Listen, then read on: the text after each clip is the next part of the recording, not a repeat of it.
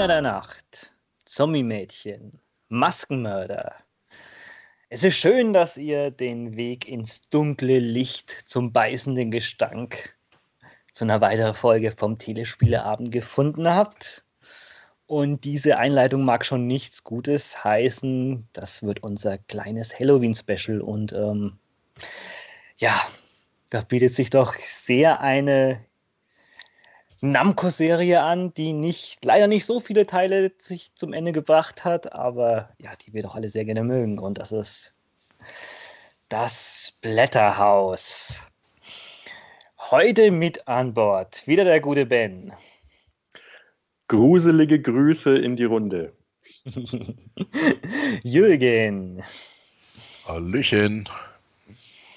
Gute Marco auch wieder mit dabei. Servus. Und eine ähm, ganz besondere Ehre vom Mainstream in Underground reingezogen. Ähm, ja, der, der gute Micha von, von Inside Moin. Guten Morgen. vom vom ja. Mainstream reingezogen, das ist aber. Äh, ich verteidige doch immer die Indies und die kleinen Nischentitel bei Inside Moin. Aber auf jeden Fall mit aller Macht, deswegen auch. Ja, äh, das muss ja irgendwie, müssen muss ja gegen die ganzen Destinys und äh, wie heißt es, Overwatch angekämpft werden. ja, ausgezeichnet. Und ähm, ja, du hast ja auch nicht einen, äh, nur einen kleinen Fable für Horror und äh, Splatter, egal ob das jetzt Film oder Spiele sind. der, der ist geringfügig ausgeprägt. Ein klein wenig, ein bisschen. ist, äh, äh, kann ich mich ein klitzeklein wenig für begeistern. So ganz, ganz genau. Das, ja, also, deswegen ist das echt schön, dass du hier kurzfristig äh, Zeit gefunden hast, bei unserer Splatterhouse-Runde mitzumachen. Ja, vielen Dank für die Einladung, habe mich total gefreut. Äh, vor allen Dingen Splatterhouse, also wir haben ja bei äh, Inside Moin strenge Richtlinien, da werden wir indizierte Titel halt grundsätzlich nicht besprechen, weil es halt auch Mainstream ist und so und das, da sind so bestimmte Grenzen erreicht, aber deswegen freue ich mich total, dass es doch eine Plattform gibt, äh, nämlich hier bei euch, auch bei Dejang, dass ich mal endlich, endlich endlich kann ich mal auf den Tisch schauen und sagen äh, und über Splatterhouse reden. Das ist super geil. Also freue ich mich total über die Einladung. X-Blickt. Es gibt keinen einzigen Splatterhouse-Teil offiziell in Deutschland. Ist das nicht schön? Nee, stimmt, ne? Also nicht, nicht mal diese, diese, diese Shibi-Dinger sind nie rausgekommen, glaube ich, ne? Die hätten es ja wahrscheinlich nach Deutschland geschafft, aber die sind zu japanisch gewesen wahrscheinlich damals und die ich glaube, dieser 3D-Teil war wohl mal bei der USK, aber die haben ja dann eins bis drei äh, die indizierten Teile ja auch als Bonus mit draufgetan und das war wohl der ausschlaggebende Grund, weshalb das dann doch nicht nach Deutschland kam. Wäre aber schon nicht zu viel Stress. Weil ja. die auch so viel brutaler sind als, als, als das 3D-Remake. ja, das ist total absurd. Vielleicht nur ein Verwaltungsaufwand, gleich drei Spiele darunter zu streichen. Ich weiß es auch nicht irgendwie, aber wenn sowas wie God of War, äh, der, also so weit ist Splatterhouse jetzt auch nicht davon entfernt. Nicht wirklich, nein. Ja, cool. Ja, Splatterhouse. Legendär. Und das ist natürlich ähm, schon wahrscheinlich dem, der Brutalität und den Anspielungen von den zahllosen Horrorfilmen geschuldet, wo sich da Konam äh, Namco dran versucht hat. Ja, was macht denn die Splatterhouse-Serie aus, eigentlich? Langsames und simples Gameplay, würde ich sagen.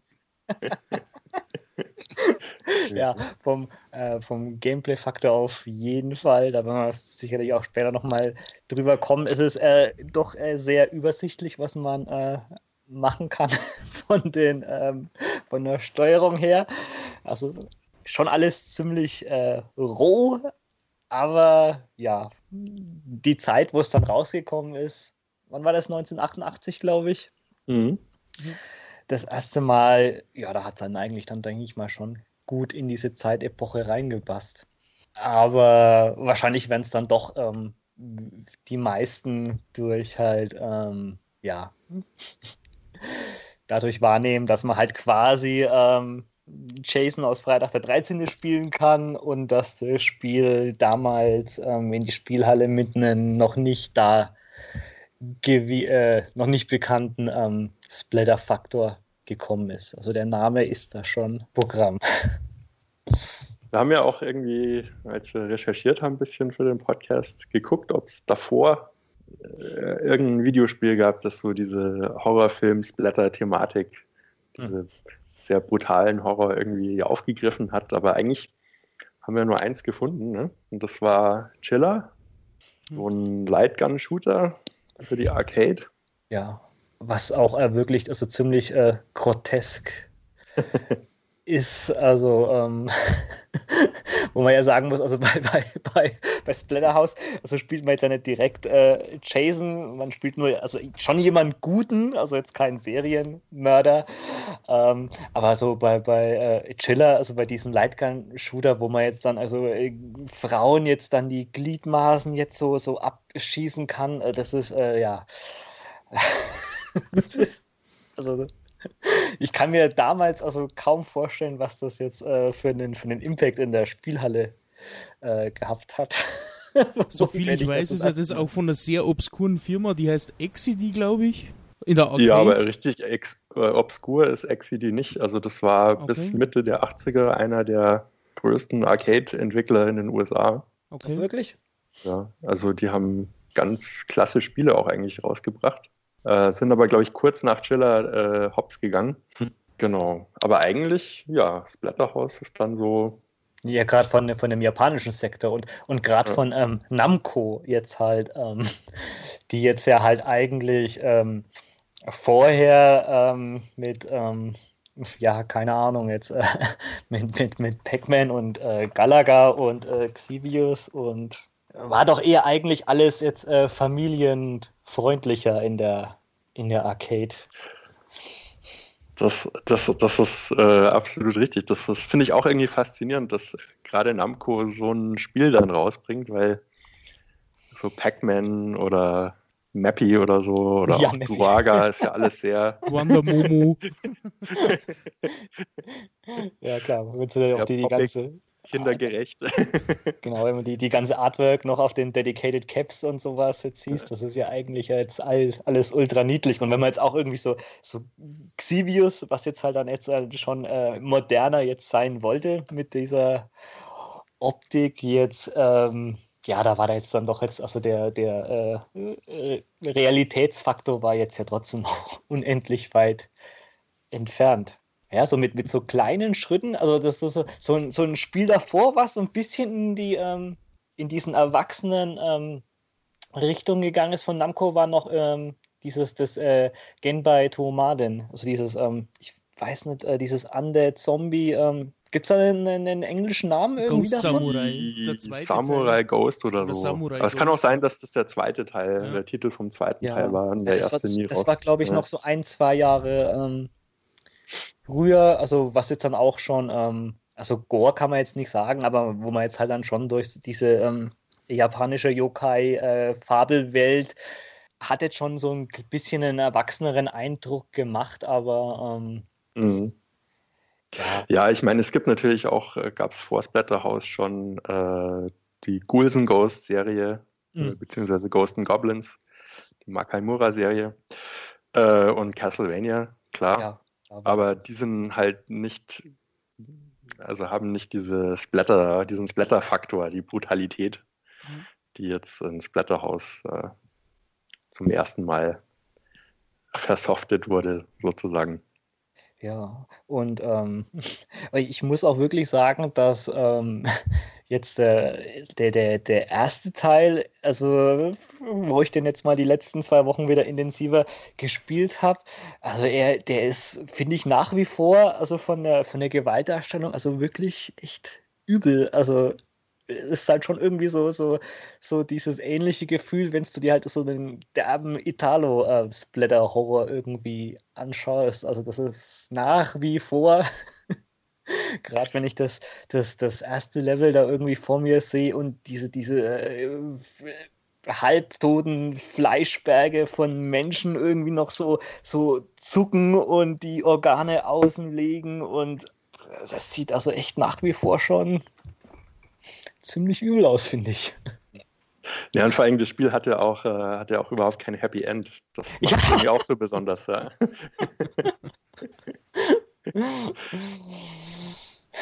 können ja kurz die, die, die Handlung umreißen. Also ist, äh, äh, die Hauptfigur im Spiel ist ähm, Rick Taylor, ein Student der Parapsychologie.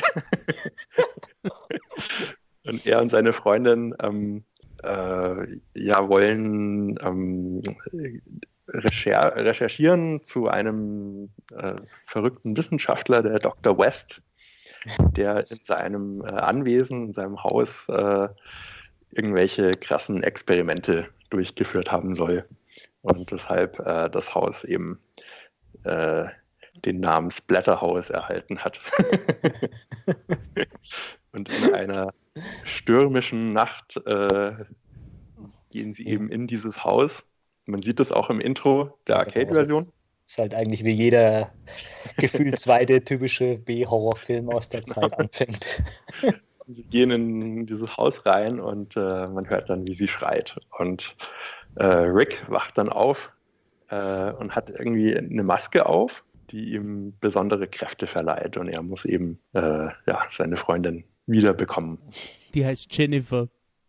Genau. Denn die Jennifer, die verwandelt sich äh, ja dann in der Mitte des Spiels in ein Monster es ist und, kein schönes Monster. ja. Und Rick ist dann gezwungen, sie von ihrem Leiden zu erlösen. Ja. Da, also, da, also nichts mit äh, irgendwie Prinzessin ist in der nächsten Burg und wird dann am Ende gerettet, sondern in der Mitte vom Spiel ist dann einfach mal ja. Schlussstrich gezogen über diese Beziehung. muss, man, muss man auch echt so als Kontra, als Gegenansage zu Mario und Co. damals zu so sehen. Ne? Damals war es ja völlig normal, dieser Trope, dass man die Prinzessin rettet irgendwie und dann hat Splatterhouse gesagt, ja, wir machen ein Spiel für Erwachsene. Bei uns gibt es keine Prinzessin, bei uns wird die Prinzessin zum Monster. Und aus der Perspektive ist das ganz schön, äh, ganz schön Punk, was die gemacht haben. Vor allem ohne Kompromisse, komplette Anarchie und ja, also ich, ich, wusste das jetzt auch, äh, hatte ich gar nicht mal so im Kopf, also wo ich das jetzt äh, gerade erst wieder gespielt habe und ich die halt dann echt so platt gemacht habe. Ich gedacht, ja, aber die kommt jetzt doch schon noch mal wieder, oder? dann kamen die Endcredits. Nein, der Mann geht alleine nach Hause. ähm, ja, aber also die, ähm, diese krasse Monsterverwandlung von ihr, also wenn wir jetzt mal bei den äh, coolen Bossen bleiben, das war jetzt ja bloß, ähm, oder ist ja einer der wenigen eigentlich, die jetzt keinen Bezug auf einen ähm, bekannten Horrorfilm genommen hat. Was cool ist, ist zum Beispiel Dings, der, der, der, der zweite Boss, was jetzt dann ähm, ja eigentlich so eine, so eine Poltergeist-Interpretation ist. Mm. Wo jetzt dann der ganze Raum lebendig wird und man auch erstmal dann ähm, den ganzen ähm, Büchern und keine Ahnung, äh, Kerzen, die jetzt vom Kronleuchter fallen und sowas ausweichen muss, wo man dann jetzt dann auch dann später weiter gegen Stühle und. Oder auch Evil ja. Dead. In Evil Dead gibt es ja auch so eine Szene im zweiten Teil. Ja, ja. ja. Aber genau. das, ist, das ist auch witzig bei den Bossfights, also zumindest bei den ersten beiden, wenn man, nachdem man den Boss besiegt hat, passiert immer noch irgendwas, was einen noch killen kann, wenn man nur noch einen einen Lebenspunkt übrig hat. und tatsächlich das erste Mal, als ich Splatterhouse gespielt habe, hatten wir dann auch so einer dieser Würmer beim ersten Boss. Ja, ja, genau, äh, diese, diese Blutegelwürmer oder genau, irgendwie ja. sowas, die dich dann von allen Seiten irgendwie so 20 Stück angreifen und dann denkst du, du hast es ähm, geschafft, aber oben links hängt dann noch so eine verfaulte Leiche, ja. die eigentlich keinen großen Sinn hat, aber dann ähm, kommt aus der auch nochmal dann ein Final raus der einem ja, das erste Mal höchstwahrscheinlich ähm, killt, ja. Und, und, und auch total klasse. Also man hat wie typisch für Videospiele aus den 80ern, äh, hat man Herzen als Lebenspunkte. Ja. ja. Aber, Aber richtige. Keine, keine romantischen Herzen, sondern richtig so pumpende Fleischherzen. Aber das ist eh so geil, ne? Also aus heutiger Sicht irgendwie wird, äh, wundert man sich schon, aber das war damals so radikal von der Darstellung. Also als ich das damals gespielt habe, da waren, waren wir alle auch, äh, wann kam das raus? Vor 25 Jahren oder so, ne? 88. Und äh, diese, ey, diese Darstellung, also diese Animationen, diese Sprite-Animationen sind so krass. Du, du, du tötest irgendwas und das ist dann irgendwie richtig zerplatzt und dann gab es so Animationen, dass man mit, wenn man mit so einer Keule auf den Gegner gehauen hat, dass der dann so an die Wand geschleudert wird. Und es gab so Leichen, die von, von Decken hingen, an, an so Seilen und dann hat man die beschossen oder so und, und dann sind die auseinandergefallen und der ganze Suff ist dann nach unten auf dem Bo Boah, das war richtig, aber es war halt geil gemacht. Also das, was einen immer so auch an so Spielen wie Doom oder so fasziniert hat, wenn man dann irgendwie so Dämonen tötet und dann fallen die auseinander und die ganzen Gedärme sprudeln da raus, so in schönster Sprite-Animation. Das hatte Splatterhouse halt schon ein bisschen früher als Sidescroller und das sah einfach großartig aus. Das war voll gespickt mit ekelhaften Details. Ja, ohne Ende. Oder auch später ja. gab es dann mal ähm, solche Zombie-Hunde. Und ähm, was daran witzig war, wenn du vorher ähm, einen normalen ähm, Untoten irgendwie platt gemacht hast und den seine äh, Überreste waren noch am Boden, hat der Zombiehund dich nicht angegriffen. Der ist dann zu den Überresten hin und hat die gefressen und hat die erstmal in Ruhe gelassen. du konntest du eigentlich theoretisch über den drüber springen, weil Fressen wichtiger als. Mhm. Aber es sind halt trotzdem immer diese total verzerrten, äh, schon fast gigaartigen Kreaturen, ne? Es sind ja nie so richtige Menschen oder sowas. Das taucht ja so gut wie gar nicht ins Splatterhouse auf, sondern es sind ja. ja. schon immer so Geschwülste, also so richtig tumorartige Kreaturen. Also wirklich so zum Beispiel große Babyköpfe, die dann so wie einem, die dann so einen Wurmkörper haben und dann über den Boden kriechen und so Zeug. An sowas kann ich mich erinnern. Das war immer so abstrakt, dass es dann doch äh, irgendwie verkraftbar war mit dem ganzen Splatter. Mhm. Ja, wir, wir, können ja mal kurz anreißen, ähm, welche Vorbilder sich äh, Splatterhouse äh, aus der Filmwelt genommen hat. Also das oh, Offensichtlichste zuerst. Das Offensichtlichste ist äh, Freitag der 13. Ist klar. Ja. Ja. ja. Die Hauptfigur, war jetzt die Maske. Genau. Die Hockeymaske. Wie heißt der Typ nochmal aus Freitag der 13.? Jason, Jason, Jason Voorhees. War das nicht sogar so offensichtlich, dass sie mal, glaube ich, für die US-Fassung die Maske ändern mussten oder irgendwas? Ja, also rot, für die, für die TurboGrafx-Version, also die PC Engine-Version in Amerika, ähm, wurde das ersetzt durch so eine rote äh, Dämonenmaske irgendwie. Mhm, genau. Und das Weil ging das eigentlich, das hat sich eigentlich war, ja. ja. komplett durchgezogen. Da hatten sie wahrscheinlich Angst von, von Paramount mit äh, Freitag der 13. Und beim zweiten Teil haben sie das dann auch geändert. Also da Japanisch hat er halt so eine, die klassische Jason Hockey Maske. Mhm. Und äh, in der US-Version vom zweiten haben sie das in so einen lachenden oder einen grinsenden Schädel haben sie das auch so ein bisschen mhm. geändert. Also, ja. Wobei auch die japanische schon so ein bisschen wegkommt von der Hockeymaske und das auch so ein bisschen bisschen anders. Also es sieht so halb dämonisch, halb Hockeymann hm. maskemäßig aus dann im zweiten. Ne?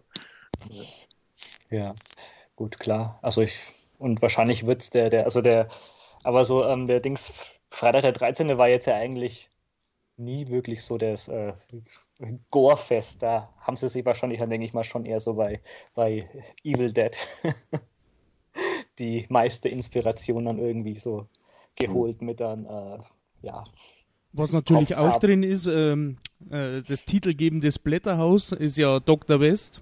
Ist auf jeden Fall Reanimator. Ja, dann haben sie einfach dann den Namen auch komplett aus Reanimator an sich geborgt. Und ja, da sind wahrscheinlich auch viele dieser ähm, Gestalten oder Mutationen, also sind, glaube ich, auch schon sehr äh, Reanimator geprägt. Mhm. Und also diese, Würmer, und diese Würmer, wo du vorher erwähnt hast, ähm, mhm. die sind aus Deadly Spawn. Oh, das sagt mir jetzt nichts. Der heißt auf Deutsch äh, Cosmo Killer, sie fressen alles.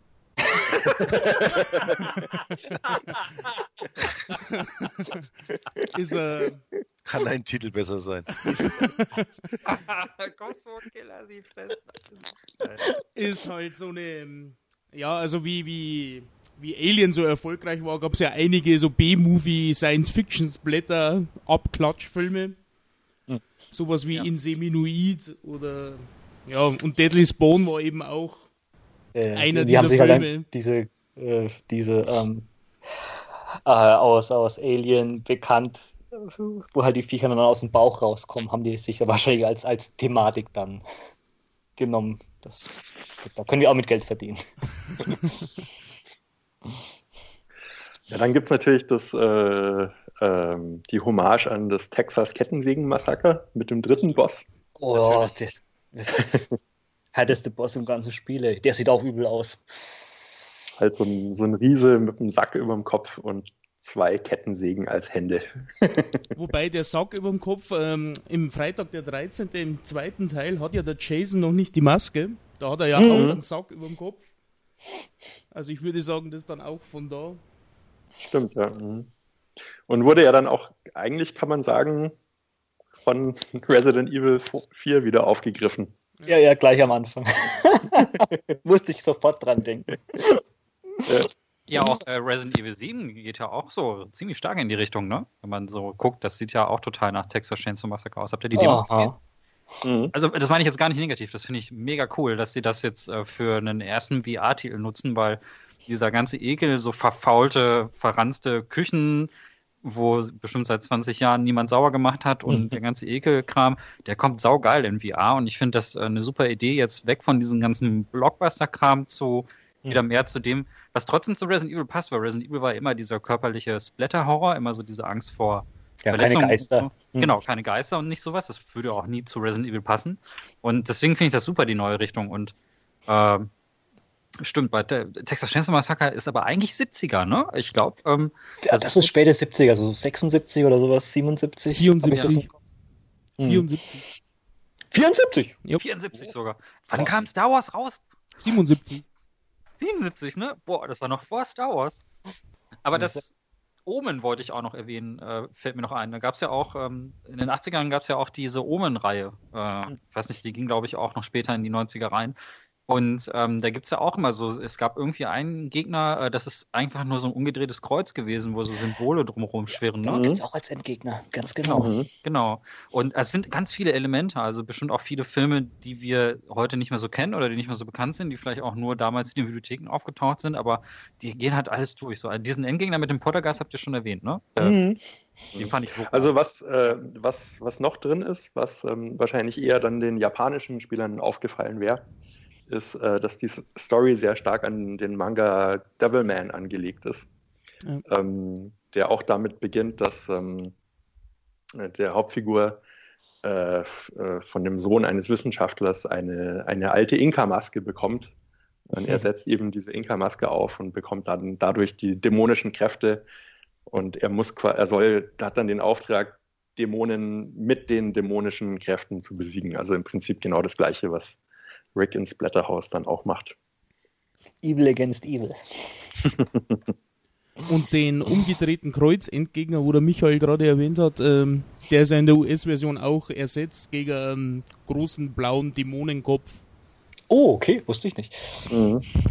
Ja, und es gibt, es gibt ja auch eine Szene in der Kapelle. Äh, und das ist alles in der TurboGrafx-Version geändert worden. Also die Arcade-Version war in den USA genauso wie in, in Japan. Aber bei der TurboGrafx-Version haben sie dann einfach alle, alles, was nach Kirche aussieht, irgendwie entfernt. Auch den Altar. Aber mhm. komischerweise die Kerzen, die auf dem Altar stehen, die sind noch drin. Jetzt schweben da einfach so zwei Kerzen in der Luft. In der Luft. Geisterkerz. Der Poltergeist wieder da. Ah.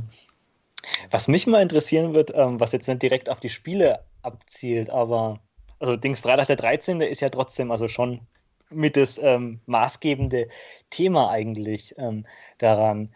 Also ich frage mich, wie diese Serie ähm, so populär werden konnte, weil ähm, bei den anderen äh, großen ähm, Splatter- und Horror-Serien, wie jetzt wie, keine Ahnung, ob du jetzt äh, Texas Chainsaw, Halloween, Evil Dead, Reanimator, keine Ahnung, da ist ja, oder äh, Nightmare on Elm Street, da ist ja der erste Teil auch immer wirklich zum, oder auch dann Evil Dead sind die anderen natürlich auch klasse, gute Filme. Aber bei, bei Freitag der 13., dass sich das irgendwie so lange gehalten hat und es eigentlich nie wirklich einen guten Film draus gegeben hat, das war ja schon immer eigentlich so die, die billigste Exploitation ohne. Gab es da nicht sogar einen Teil, der hieß Jason X oder so, wo der, der ja, im Weltraum gespielt im hat? Weltraum. Der zehnte Teil.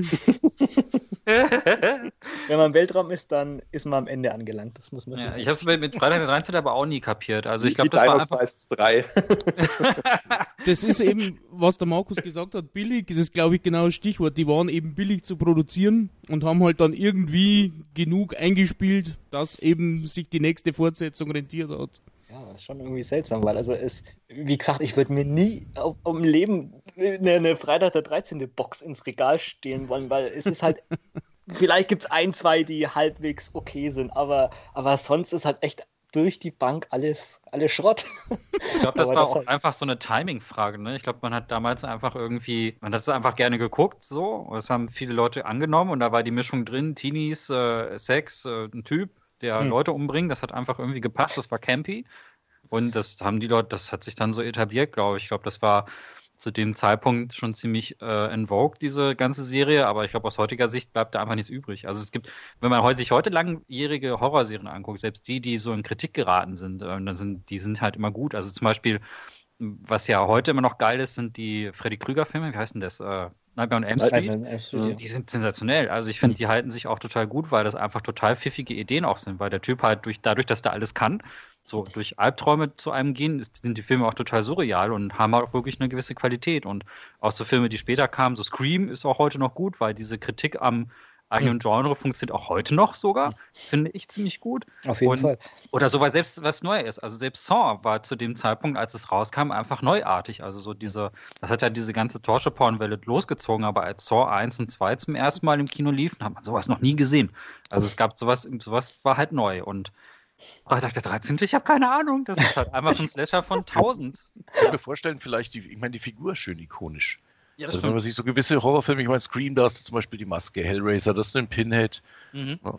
Und Freitag der 13. hat halt Jason mit dieser Eishockey-Maske. Ne? Das, das, ist eigentlich auch eine das glaube ich, irgendwann Selbstläufer dann. Kostümierung. Und, und es kam ja. ja eigentlich auch später. Die, die Maske kam ja auch erst ähm, im dritten, im Teil. Kam. Das stimmt. Ja, gut, das kann man aufs Cover packen und jeder erkennt es auch wieder. Ne? Das darf man auch nicht ja. vergessen. Das stimmt. Also ich erinnere mich dran, da gab es diesen, ähm, wie heißt denn der, der, dieser Weihnachtsfilm mit dem Chevy Chase hier. ähm, ach, ja.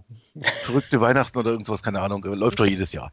Da ist ja auch eine kurze Szene drin, wo er seinen Nachbarn da sozusagen, wo er dann den, den äh, total schon halb durchgedreht hier irgendwie den, den Weihnachtsbaum zersägen will. Und dann kommen ja. die Nachbarn an. Ja. Und das ist halt genau, er kommt aus der Garage mit der Kettensäge in der Hand und hat die Eishockey-Maske auf. Du weißt sofort, um was geht. Ja, du warst halt dann wirklich schon in der Popkultur halt jetzt dann ja. also drin. Es wird sogar, glaube ich, mal in einer Folge von Alf erwähnt. Freitag der 13. Alf, wie geil. Was ist gruseliger, ist die Frage am Ende.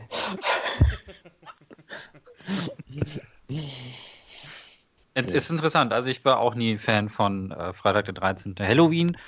So halb halb, da gibt es also der erste von Carpenter, ist eine Sensation, fand ich. Also was der damals gemacht hat mit dieser Ego-Sicht am Anfang zum Beispiel, wo das alles aus der Sicht von, na, wie heißt denn der Typ? Michael Myers. Michael Myers, genau. Mit ja. Namen habe ich es nicht so, aber er ist auf jeden Fall sehr, sehr, er ist auf jeden Fall eine sehr einprägsame Figur, sehr furchteinflößend, super geil gespielt, auch alles. Und Carpenter-Filme, die frühen, haben eh so einen speziellen Reiz irgendwie noch. Ja, und auch die Musik von Dia Carpenter auch selber ja, gemacht hat, die ist klasse.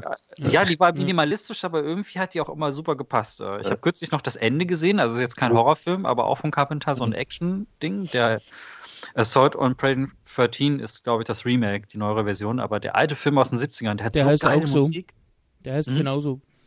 Heißt er auch so? Mhm. Im Englischen, ja. Mhm. Ach, stimmt, genau. Im Deutschen hieß der äh, das Ende und ich dachte, der hieß im Englischen The Assault oder so. Aber auch die Musik, die ist so sensationell bei Carpenter.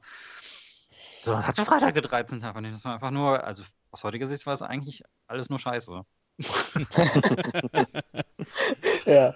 Also sorry, vielleicht ist, hört ja ein Fan zu, vielleicht äh, kann der uns eines Besseren belehren in den Kommentaren, aber ich habe nee. nie den Reiz dran verstanden. Auch damals, wo man jetzt halt in diesen, äh, wo mal gerade diese Zeit war, halt 17, 18, 19 und da äh, ja. war jetzt ja auch die Interesse halt für die Horror- und Splatter-Filme irgendwie ähm, geweckt und sowas. Und da war ja der, der dritte war ja damals auch beschlagnahmt von Freitag der 13. Und da war natürlich immer das Interesse, den zu sehen. Gab es ja kein Internet und sowas. Der vierte ebenso. War ja, war ja echt sehr schwer dran ranzukommen. Und dann hat den, sich ein Kumpel irgendwie im Griechenland Urlaub irgendwie bekommen, halt dann irgendwie Englisch mit griechischen Untertiteln. Und da waren wir eigentlich alle voll geil, voll heiß drauf, irgendwie sowas, den verbotenen Film anzuschauen. Und ja, wir waren dann trotzdem eigentlich ziemlich ernüchternd, auch damals. Und ja, war ja auch voll teuer damals. Hat ja wahrscheinlich jetzt 100 Mark oder was umgerechnet gekostet, was er dafür gezahlt hat. Das war eigentlich scheiße. Aber zurück zu Splatterhouse, oder? Zurück zu Splatterhouse, was auch sehr minimalistisch ist, wenn wir beim Carpenter Sound bleiben möchten. Genau, also die Musik ist auf jeden Fall, also das waren auf jeden Fall große Fans von Fabio Frizzi, würde ich sagen. Ähm, also den ganzen Katalog von dem, also City of the Living Dead, Zombie 2, The Beyond, Manhattan Baby. Das da sind alles so Filme, die Musik ist fast 1-1 ins Blätterhaus teilweise drin. Und den Stil haben sie perfekt getroffen von diesen Filmen, von den Sound. Ja, diese, diese Gallio-Filme, ne? Die, äh, das sind äh, die Fulci-Filme, ja. Genau, richtig cool. Also auf Deutsch heißen die ein Zombie am Glockenseil, Voodoo, äh, Geisterstadt der Zombies und Amulett überhaupt des Bösen. Ja, ja. Aber die waren cool. Also diese, die Gallio-Filme waren cool, weil die waren auch so äh, expressionistisch ausgeleuchtet an vielen Stellen. Da gibt es richtig gute Sachen die es nie nach Deutschland geschafft haben oder total gekürzt. Ja, nach wie vor. Und das, den Sound konnten wir jetzt halt auch damals durch die Namco-Hardware halt mit dem FM-Sound, den auch damals irgendwie dann schon Rolling Thunder und sowas richtig gut eingesetzt haben. Das haben sie dann. Da ja, was, was ich auch klasse finde, ist, dass die ganzen, die, die Soundeffekte alle so einen Hall drin haben. Das ist alles so. Ja, ja, wenn man jemand an die Wand klatscht oder den ja, Schädel ja. abknallt, ist ja. Also halt, eigentlich alles wie in so einer Geisterbahn drin, ne?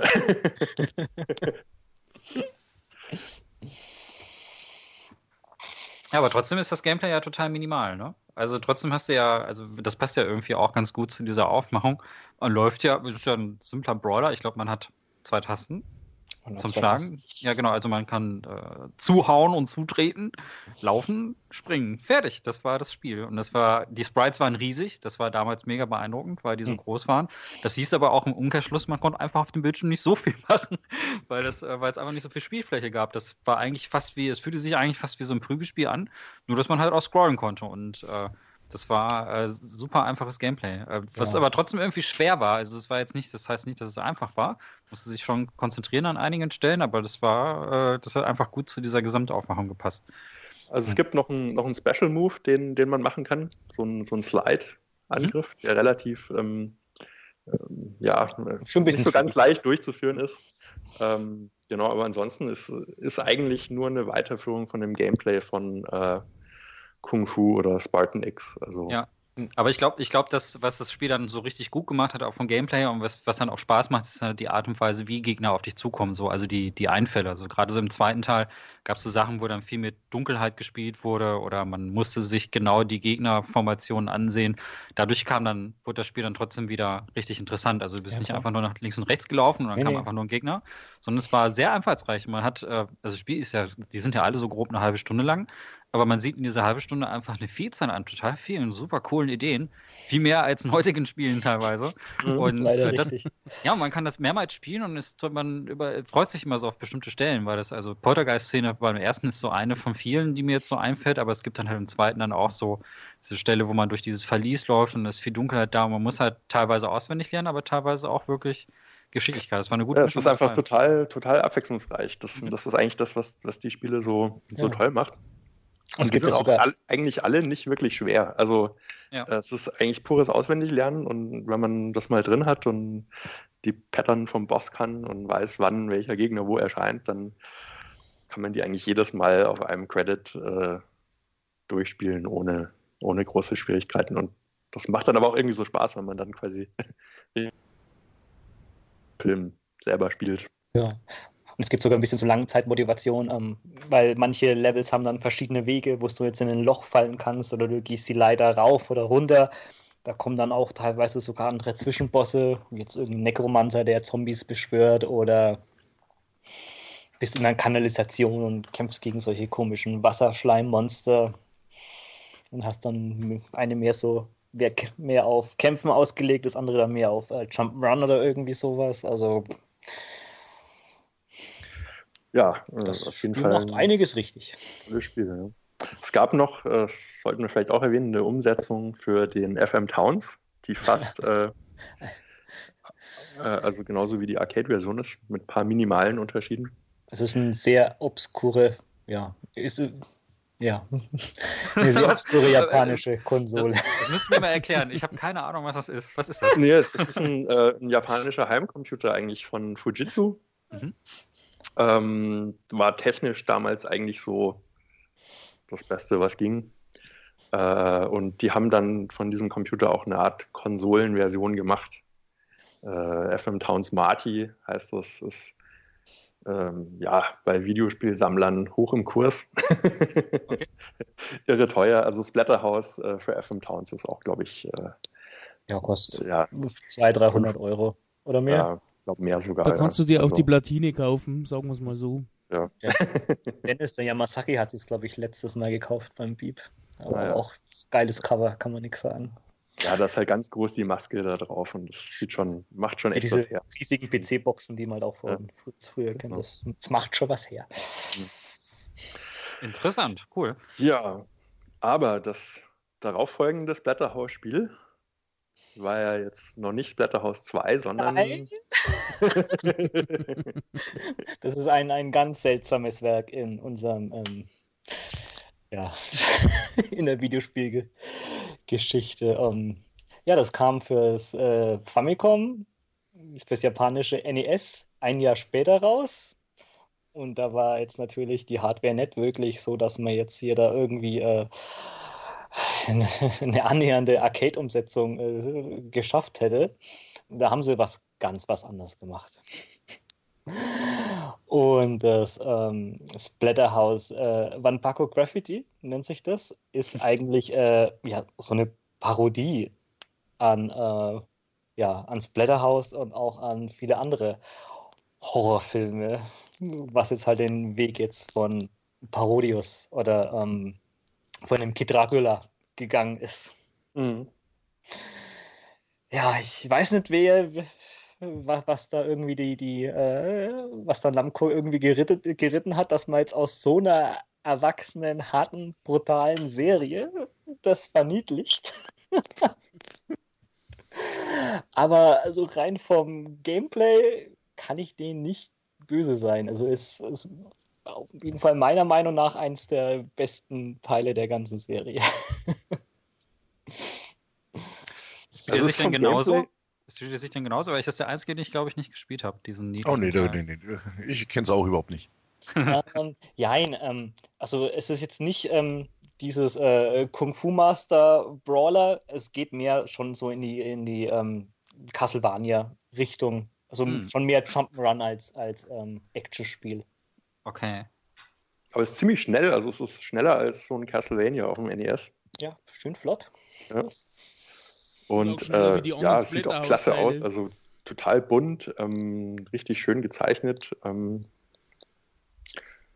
und hat auch das irgendwie lustigsterweise ähm, die meisten so direkten äh, Verweise auf irgendwelche Horrorfilme. So, ja.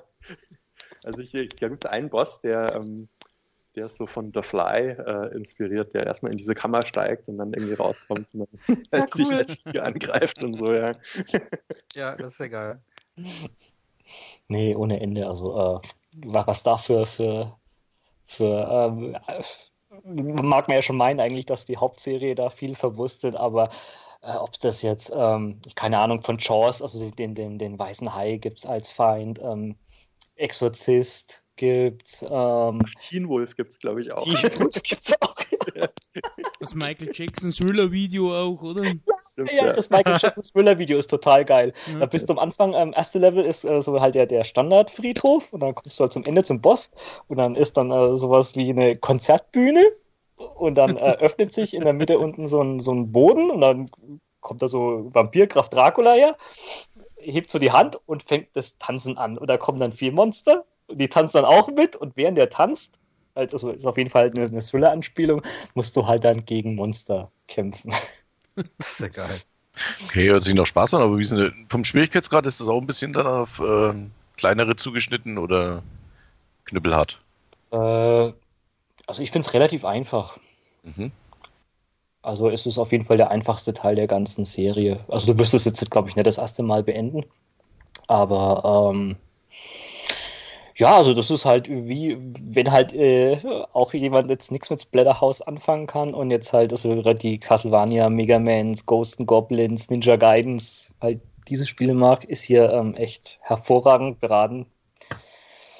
Also auch rein technisch 89, wo das rausgekommen ist, da war auf dem NES Famicom nicht viel mehr drin, optisch. Echt, echt total cool. Interessant, muss ich mir, also das gibt's, ist das teuer, wenn man das importieren möchte? Also wenn ich äh, jetzt seltsamerweise noch nicht, also das kriegst du schon noch für 30, 40 Euro. Also, äh, also hätte normal. eigentlich, mich hätte gewundert, wenn es 200 kostet. Ohne Probleme so sein können, weil es äh, das verdient hat. Also schon allein, du bist auch manchmal, ähm, zweite Level ist irgendwie so eine, bist in so einer Kanalisation und da kommen dann solche kleinen rosa Mäuschen und wenn du die ähm, killst, dann fliegen die genauso wie bei, beim ersten Splatterhouse, wie wenn du mit dieser, mit diesem, äh, mit diesem Brett einfach halt so an der Wand und ähm, zerreißt an der Wand und dann fließen sie so langsam runter. Wunderschön. Also gar nicht so, also, also ist es jetzt aber unblutig, ne? Oder ist es schon. Ja, äh, das ist irgendwie halt diese äh, komische, ähm, da hat sich wahrscheinlich keiner irgendwie dran äh, drüber nachgedacht. Die haben das halt einfach irgendwie. Es ist auf jeden Fall niedlich, aber du hast trotzdem ähm, teilweise oder zweite Level ist, äh, bist du in der Evil Dead Cabin in dieser Hütte und das sind lauter solche Skelette mit Missgabeln aufgespießt, was jetzt niedlich aussieht, aber wenn du halt drüber nachdenkst, es ist schon grotesk. ganz, nett fand ich, ganz nett fand ich auch das Ende, wo äh, wo man dann sieht, dass das eigentlich alles so ein Filmset ist. Man sieht dann so die Scheinwerfer und alles und der Regisseur sitzt da und steht dann auf und sagt so, ja, hast du gut gemacht, Rick, jetzt haben wir den Film zu Ende gedreht und so. ja, ja, ja. Und, und was, was äh, witzig ist, also wo man jetzt dann eigentlich halt dann weiß, dass das jetzt halt eigentlich, dass die dann quasi halt so einen Horrorfilm nachspielen, aber du kannst im, ähm, im Laufe des Spiels kannst du irgendwie so zwei Kristalle finden, ist jetzt nicht besonders schwer. Wenn du die ähm, gesammelt hast, kriegst du noch ein geheimes Ende. Also für einen Kristall kriegst du dann so ein Bildchen mehr. Der erste Kristall ist dann eigentlich bloß so Happy End. Sitzen dann so äh, beide, Jennifer und Rick, ähm, am Picknick irgendwie. Aber wenn du den zweiten hast, ist eigentlich das Endbild das Anfang vom ersten Teil, wo sie dann irgendwie dann, ähm, ja, zu dieser Westmenschen irgendwie gehen. Und ist dann eigentlich quasi der Teil Null. Also passt dann wirklich auch in die ähm, äh, ja, Reihe chronologisch rein. Cool. Und dann kam Splatterhouse 2, oder? Und dann kam genau. Splatterhouse 2 fürs Mega Drive. Da kann ich jetzt so ein bisschen ähm, erzählen, wie, wie mein Erstkontakt mit der Splatterhouse-Serie war. Weil das war nämlich Splatterhouse 2. Ähm, also ich hatte davor natürlich in einschlägigen Zeitschriften und so von Splatterhouse 1 gelesen. Und ich glaube, da gab es in, in, der, in der Videogames gab es dann ab und zu mal so, so, so ein, äh, weiß nicht, so ein Gewalt- oder so ein Gore-Special auf so zwei, drei, vier Seiten, was man sich ja, genau, da haben die das auch drüber wochenlang berichtet. angeschaut hat. Und,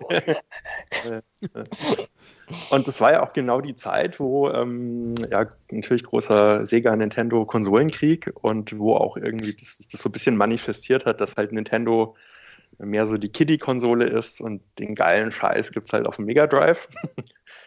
ähm, unter anderem war das auch der Umsetzung von Mortal Kombat geschuldet, die auf dem Super Nintendo sehr stark entschärft wurde. Mhm. Und ja, und dann eben Splatterhouse 2 gab es auch nur exklusiv für Mega Drive.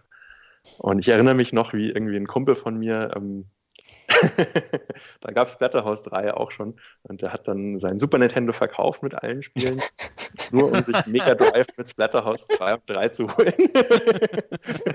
er hat mich dann irgendwann angerufen, so, ja, ey, ich habe jetzt einen Mega Drive mit. mein, mein, mein, Leben ist erfüllt. Splatterhouse, ja, cool, sofort hingefahren. Ne? Also wir waren halt beide so 13, 14 oder so. Das war natürlich genau unser Ding. Wie so, so Splatterfilme alles, was, was verboten war, war natürlich mhm. erst echt cool und interessant und dann, ja, dann haben wir eigentlich das ganze Wochenende lang nur, nur Splatterhouse gezockt. ja, da hattet ihr auch was zu tun, weil der zweite Teil ist, weiß Gott, kein einfaches Spiel, muss ich sagen. das ist schon der, der schwerste der Serie, würde ich sagen. Oh. Also ich habe ihn zwar inzwischen auch, äh, kann ich ihn locker auf einem Credit. Echt? Durchspielen, Boah. ja. Aber, aber man muss schon üben. Ja. Ende ist schon fies. Aber sonst ähm, muss man sagen, also gibt eigentlich, glaube ich, äh, selten ähm, Fortsetzungen von jetzt von Arcade-Spielen, die jetzt äh, konsequenter sind, ohne irgend, irgendeinem Schema was zu ändern, jetzt als ähm, Splatterhouse 2. Also das ist schon ziemlich also, ähnlich. Also man hat aber, man hat aber, man muss aber dazu sagen, dass es schon alles, also Spielprinzip ist gleich, ist natürlich dasselbe, aber alles andere ist neu. Also ja. die ganze Welt ist neu, die ganzen Monster sind neu, die, äh, ich glaube sogar die Musik ist neu. Das mhm. ist äh, schon geil. Also es ist halt die so eine Fortsetzung, wo du denkst, ja cool, das nehme ich gern, weil die haben das genommen, was funktioniert hat. Der erste Teil hat funktioniert, das war super, und haben darauf dann aufgebaut und sich dann einfach äh, komplett neue Sachen ausgedacht. Und dass sie da echt nochmal äh, mit Szenen aufkommen, die du so vorher nicht gesehen hast, so Sumpfgebiete oder irgendwie so, so Labore mit, ähm, wie heißt das, äh, mit so Reagenzgläsern im Hintergrund und sowas alles. Ähm, und dann auch so neue Effekte, dass, dass der Boden dann auch brennen kann, dass mit dir nach Brandbomben geworfen wird, dass du diese Sumpfwesen so aus dem Wasser mhm. rauskommen. Das Zeug hast du so vorher so im ersten Teil nicht gesehen. Und das ist schon geil, dass die da nochmal was komplett Neues genommen haben. Ja, Aber da sind die, diese, diese ikonischen Einflüsse nicht mehr ganz so prägnant wie im ersten. Also im ersten sind viele Sachen, die man so kennt und im zweiten wird es dann schon ein bisschen obskurer. Was aber cool ja, ist. wobei ich muss sagen, also es gibt halt irgendwie auch echt coole Bosse. Und, äh, eine Szene, die, die die ich so ganz typisch eigentlich für die, für die ganze Serie finde, ist, äh, ich glaube, das ist der zweite oder dritte Boss, wo äh, man in so einer Scheune ist und von der Decke so Embryonen runterkommen. Oh ja, oh ja. Und man, man nimmt dann die Kettensäge und muss diese Embryonen in, äh, in zwei teilen mit der Säge. Und am Ende kommt dann irgendwie noch so ein Gehirn und wenn man das zersägt, dann spritzt Blut quasi an den Bildschirm und läuft dann so den Bildschirm runter. das ist einfach Boah, und das, das waren so verstörende Sachen. Es gibt aber auch dann später so Szenen irgendwie, dann kommt ja, gibt es ja eine so eine Stelle, wo der Geist von äh, einer Freundin irgendwie aus dem Boden emporsteigt und plötzlich kommen dann so aus so einem Schlund so ganz viele fleischige Hände und ziehen sie wieder runter in den Höllenschlund. Ja, und das, genau, war, das ist ja, ja ja, das ja. ist ja quasi auch die, ähm, die Story, weil deine Freundin ist ja gestorben im mhm. ersten Teil und im zweiten Teil holst du sie aus der Hölle zurück. Genau, das ist dann so der Kampf, sie dann, sie dann da von den Dämonen sozusagen zu befreien. Und der, also die haben da echt, äh, das, das die Szene mit der Embryonen, der fliegt doch auch irgendwie erstmal so ein, so ein Messer durch die Gegend. Ne? Die können ja irgendwie Sachen bewegen per mhm, Telekinese. Mhm. Und da ist auch, glaube ich, eine Kettensäge, die dann erstmal so durch die Luft fliegt. Und als ich das zum ersten Mal gesehen habe, habe ich gedacht, alter Falter, was ist hier los? schon bizarre Bilder so. Äh. Ja, das ist, schon, das ist schon gut. Es gibt auch irgendwie eine Stage, wo man von so einer Krake verfolgt wird. Ja, die die Brücke so auffrisst. Genau. Und später, als man dann quasi aus der Hölle entkommen ist, ähm, muss man mit dem Boot äh, fliehen. Was, glaube ich, auch eigentlich aus so einem Freitag der 13. Teil so ein bisschen entnommen ist. Und ähm, genau, und dann äh, schwimmt halt hinter einem äh, dieser diese Krake, kommt dann zurück und verfolgt einen und man muss dann die Stachel, die sie schießt, irgendwie äh, schlagen und aufheben und zurückwerfen an die mhm. Krake. Dieses Bild mit der Krake war auch, glaube ich, so der, der erste Kontakt, was ich irgendwie mit, mit äh, Splatterhouse überhaupt hatte. Das kann ich mir nämlich an den äh, Videogames-Test, glaube ich, erinnern. Da war das irgendwie da.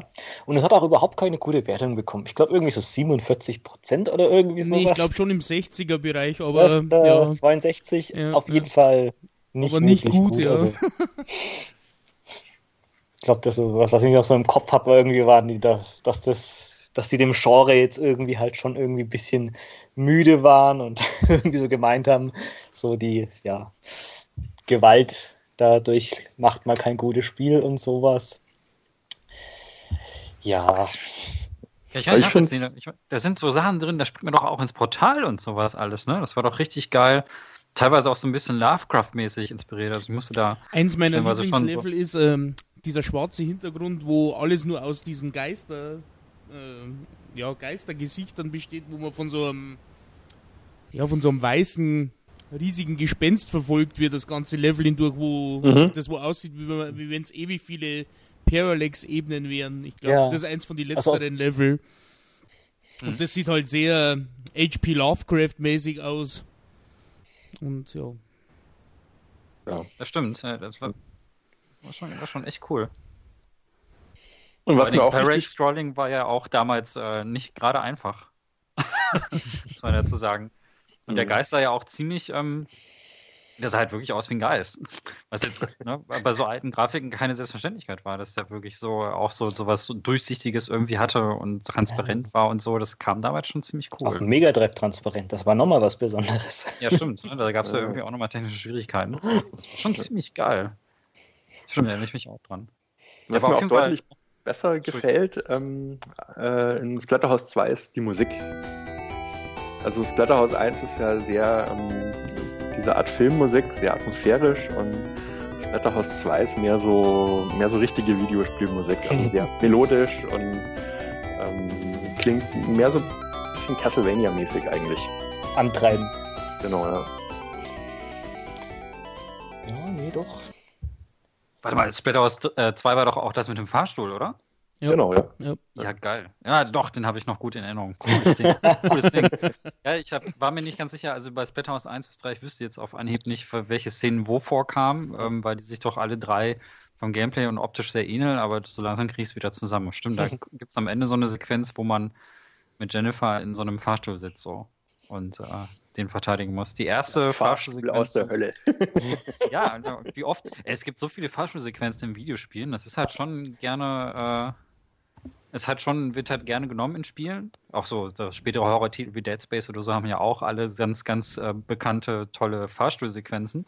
Und äh, Splatterhouse war eine der ersten Horrorspiele, wenn nicht überhaupt das erste, äh, mit so einer richtigen Sequenz. Mhm. Und dann geht es ja rüber ins Boot. dann kommt er das mit der Krake. Mhm. Gott, ich lese es gerade. Äh, wisst ihr, was die Videogames damals Splatterhouse 2 gegeben hat? Ja, sag, wir hatten es ja gerade. Achso, Entschuldigung. Habe ich, hab ich gar nicht mitgekriegt. Doch, doch, 32 aber, aber Prozent. 32. 32. Doch bloß, okay. Ich hatte 47 im Kopf, also sehr wenig. Naja, oder? Naja. Naja, gut. Äh, also Horrorspiele bei Kritiken. Also wisst ihr, was Silent Hill 2 bei äh, der GameStar damals bekommen hat? Ja. Sagen nur kurz den Abschlussding hier. Angesichts der mageren technischen und optischen Qualität ist Splatterhouse 2 nur eingefleischten Gore- und Splatter-Fans zu empfehlen. aus heutiger Sicht sieht man das doch etwas anders. Also ja. Ja, vor allem ja, grafisch finde ich das auch richtig gut auf dem Mega Drive im Vergleich zu, zu anderen Sachen. Das ist so richtige Pixelkunst, finde ich noch. Mhm. Ja. So, was ich kurz sagen wollte, äh, Silent Hill 2 hat äh, bei der GameStar damals ähm, 49% bekommen. Was? Silent Hill 3 auch so um die Ecke und Silent Hill 4 hat dann eine etwas höhere Wertung bekommen. Das ist krass, ne? Also, Boah. das hat dann, also das heißt ja nicht, dass die GameStar per se doof ist. Das hat einfach nur einen Redakteur bekommen, der mit diesem Genre so null anfangen konnte und der wahrscheinlich Kamera, also einstellbare Kamera und alles gewohnt war und sich gefragt hat, warum sitze ich hier und muss dieses Spiel spielen? Und war dann so verärgert, dass er dem Spiel eine Spalte spendiert und äh, so kann es gehen. Also man darf ja nie ein ganzes Magazin verurteilen. Das ist einfach so eine Konstellation aus Redakteur, Zeit und wahrscheinlich dann auch andere Spiele, die dann parallel ja, erschienen sind. Haben die. Kollegen in der Wertungskonferenz aber gepennt, oder? Ja, wahrscheinlich. Also, aber gut, Silent Hill 2 ist jetzt auch nicht so das typische PC-Spiel. Also es war ja dann später Rapport so, aber ich glaube, bei Splatterhouse ist es dann teilweise ähnlich. Ich glaube, das ist halt immer so eine Momentaufnahme. So war das Echo zu der Zeit, aber viele Sachen in, wir reifen ja erst, erst so, ne? Das ist ja wie hm. guter Wein. Manchmal, so ein Splatterhouse ist einfach total gut gereift, weil es einfach so, so, eine, so eine ganze Ära von Spielen so widerspiegelt. Und wenn, wenn ihr gerade so von Grafik sprecht, ich finde die Grafik super. Also die ist so, also damals kamen einem wahrscheinlich die ganzen Proportionen komisch vor und man hat sich gefragt, ne, das ist alles ein bisschen grob. Aber ich finde, das macht es heute aus, dass der, dass der Typ, den du da steuerst, dass der irgendwie so grobschlächtig aussieht und die ganzen äh, Monster sind mega detailliert und auch so aus Entwicklersicht das Ganze einfach so super geil gemacht, geil gezeichnet, geil ähm, technisch realisiert und super einfallsreich. Also heute sind viele Indie-Spiele, ähm, machen es sich dann auch ein bisschen einfach und machen viel mit Patterns, also wiederholen sehr viele Sachen. Und äh, damals hat man sich halt bei den Monstern unglaublich viel Mühe gegeben die dann halt auch einzeln und diffizil zu gestalten. Und wir haben ja vorhin gesagt, es gibt Szenen, die gehen, ich weiß nicht, 20 Sekunden, 30 Sekunden und dafür hat man einfach komplett alles gezeichnet. Das war schon cool. Mhm. Und das war, was ist das? 8-Bit war das doch, ne? Oder? 16. Oder war das schon 16? War okay. schon 16, ja. Ja. Aber so eine ganz frühe 16-Bit-Zeit, ne? Also es war also jetzt nicht so, nicht so Yoshi's Island-mäßig. Ach, so früh sogar, okay. Also ich finde das schon ziemlich gut. Es hat auch Reiz. Also es muss halt nicht ähm, alles aussehen wie Super Mario World, sondern das war einfach grob. Das war so, das war so ein Pixel-Stil, der war ein bisschen eklig, ein bisschen clunky so. Der will das war einfach wie so ein. Das hat einfach gut zusammengepasst, fand ich. Hm. Nee, einiges richtig gemacht. Ja, kann man eigentlich fast schon zum nächsten Teil springen. Der hat nämlich diesen Look, finde ich, dann noch einen, noch einen schöneren Stempel draufgehauen. Weil da haben sie jetzt auch also viel mit Zwischensequenzen ähm, gespielt in äh, Splatterhouse Part 3. Und die haben auch so einen ganz eigenen ähm, weiß nicht, Stil gehabt. Der sieht auch eigentlich immer heute noch also wirklich richtig geil aus. Also der ist zwar, also ist schon irgendwie so digitalisiert, aber in so einem ähm, Schwarz-Weiß, nur mit so einem blauen Schimmern leuchten irgendwie. Drum ja, und die haben da den, den Kontrast irgendwie noch raufgedreht, so dass ja. es irgendwie so ein bisschen schemenhaft auch aussieht. Also schon richtig klasse. Hat mich auch sehr beeindruckt damals, als ich das, das erste Mal gesehen habe. Tja, so heute echt immer noch. Also da Story ist jetzt halt auch irgendwie, ich glaube, es spielt irgendwie fünf Jahre danach. War eigentlich alles gut. Sie haben jetzt auch einen Sohn, aber die Maske meldet sich wieder. Und ja, Frau und Sohn wurde entführt. Und Rick muss sie zurückholen. Und vor allen Dingen jetzt ist ja eigentlich der große Antagonist die Maske selber. Ja, weil die inzwischen Sequenzen jetzt auch dann zu dir spricht. Ja. Und die ist ja dann auch der finale Endboss. Es gibt ja das schon ein paar Änderungen in, in, in, Ich glaube, das war so Final Fight-mäßig irgendwie. Ja, ja, das, das, war jetzt, also der, was man unter klassischen Streets of Rage, Final hm. Fight, Golden Axe Brawler jetzt versteht. Da warst aber du, mit, ich, mit so einer Art Haus drin und konntest da, glaube ich, auch wieder zurück, oder? Es gibt auch eine ja, also Karte. Also die, der große Unterschied zwischen so Streets und Streets of Rage und Final Fight ist, dass das nicht immer in eine Richtung geht, sondern du ähm, ja, du eben diese ständig in dieser Mansion bist, in diesem, in diesem Anwesen ähm, und äh, kommst halt in den Raum und kämpfst dann in dem Raum und dann kannst du dir aussuchen, in welchen Raum du als nächstes gehen willst. Genau. Du kannst also zwischen den Kämpfen eine Karte auch aufrufen ja. vom Haus. Und du siehst auch auf der Karte, wo der Boss ist, wo du also hin musst. Ähm, und kannst dir halt deinen eigenen Weg so durch das Haus bahnen und auch so ein bisschen erforschen, was da halt noch so drin ist. Also es gibt auch auf der Karte sieht man das immer als gelbe Tür. Äh, das sind dann immer so die Bereiche, wo es irgendwas Besonderes, wo man irgendwas Besonderes kriegen kann, ja, irgendwie extra Items. oder so, mhm. genau. Oder auch eine Abkürzung, dass man dann schneller beim Boss ist.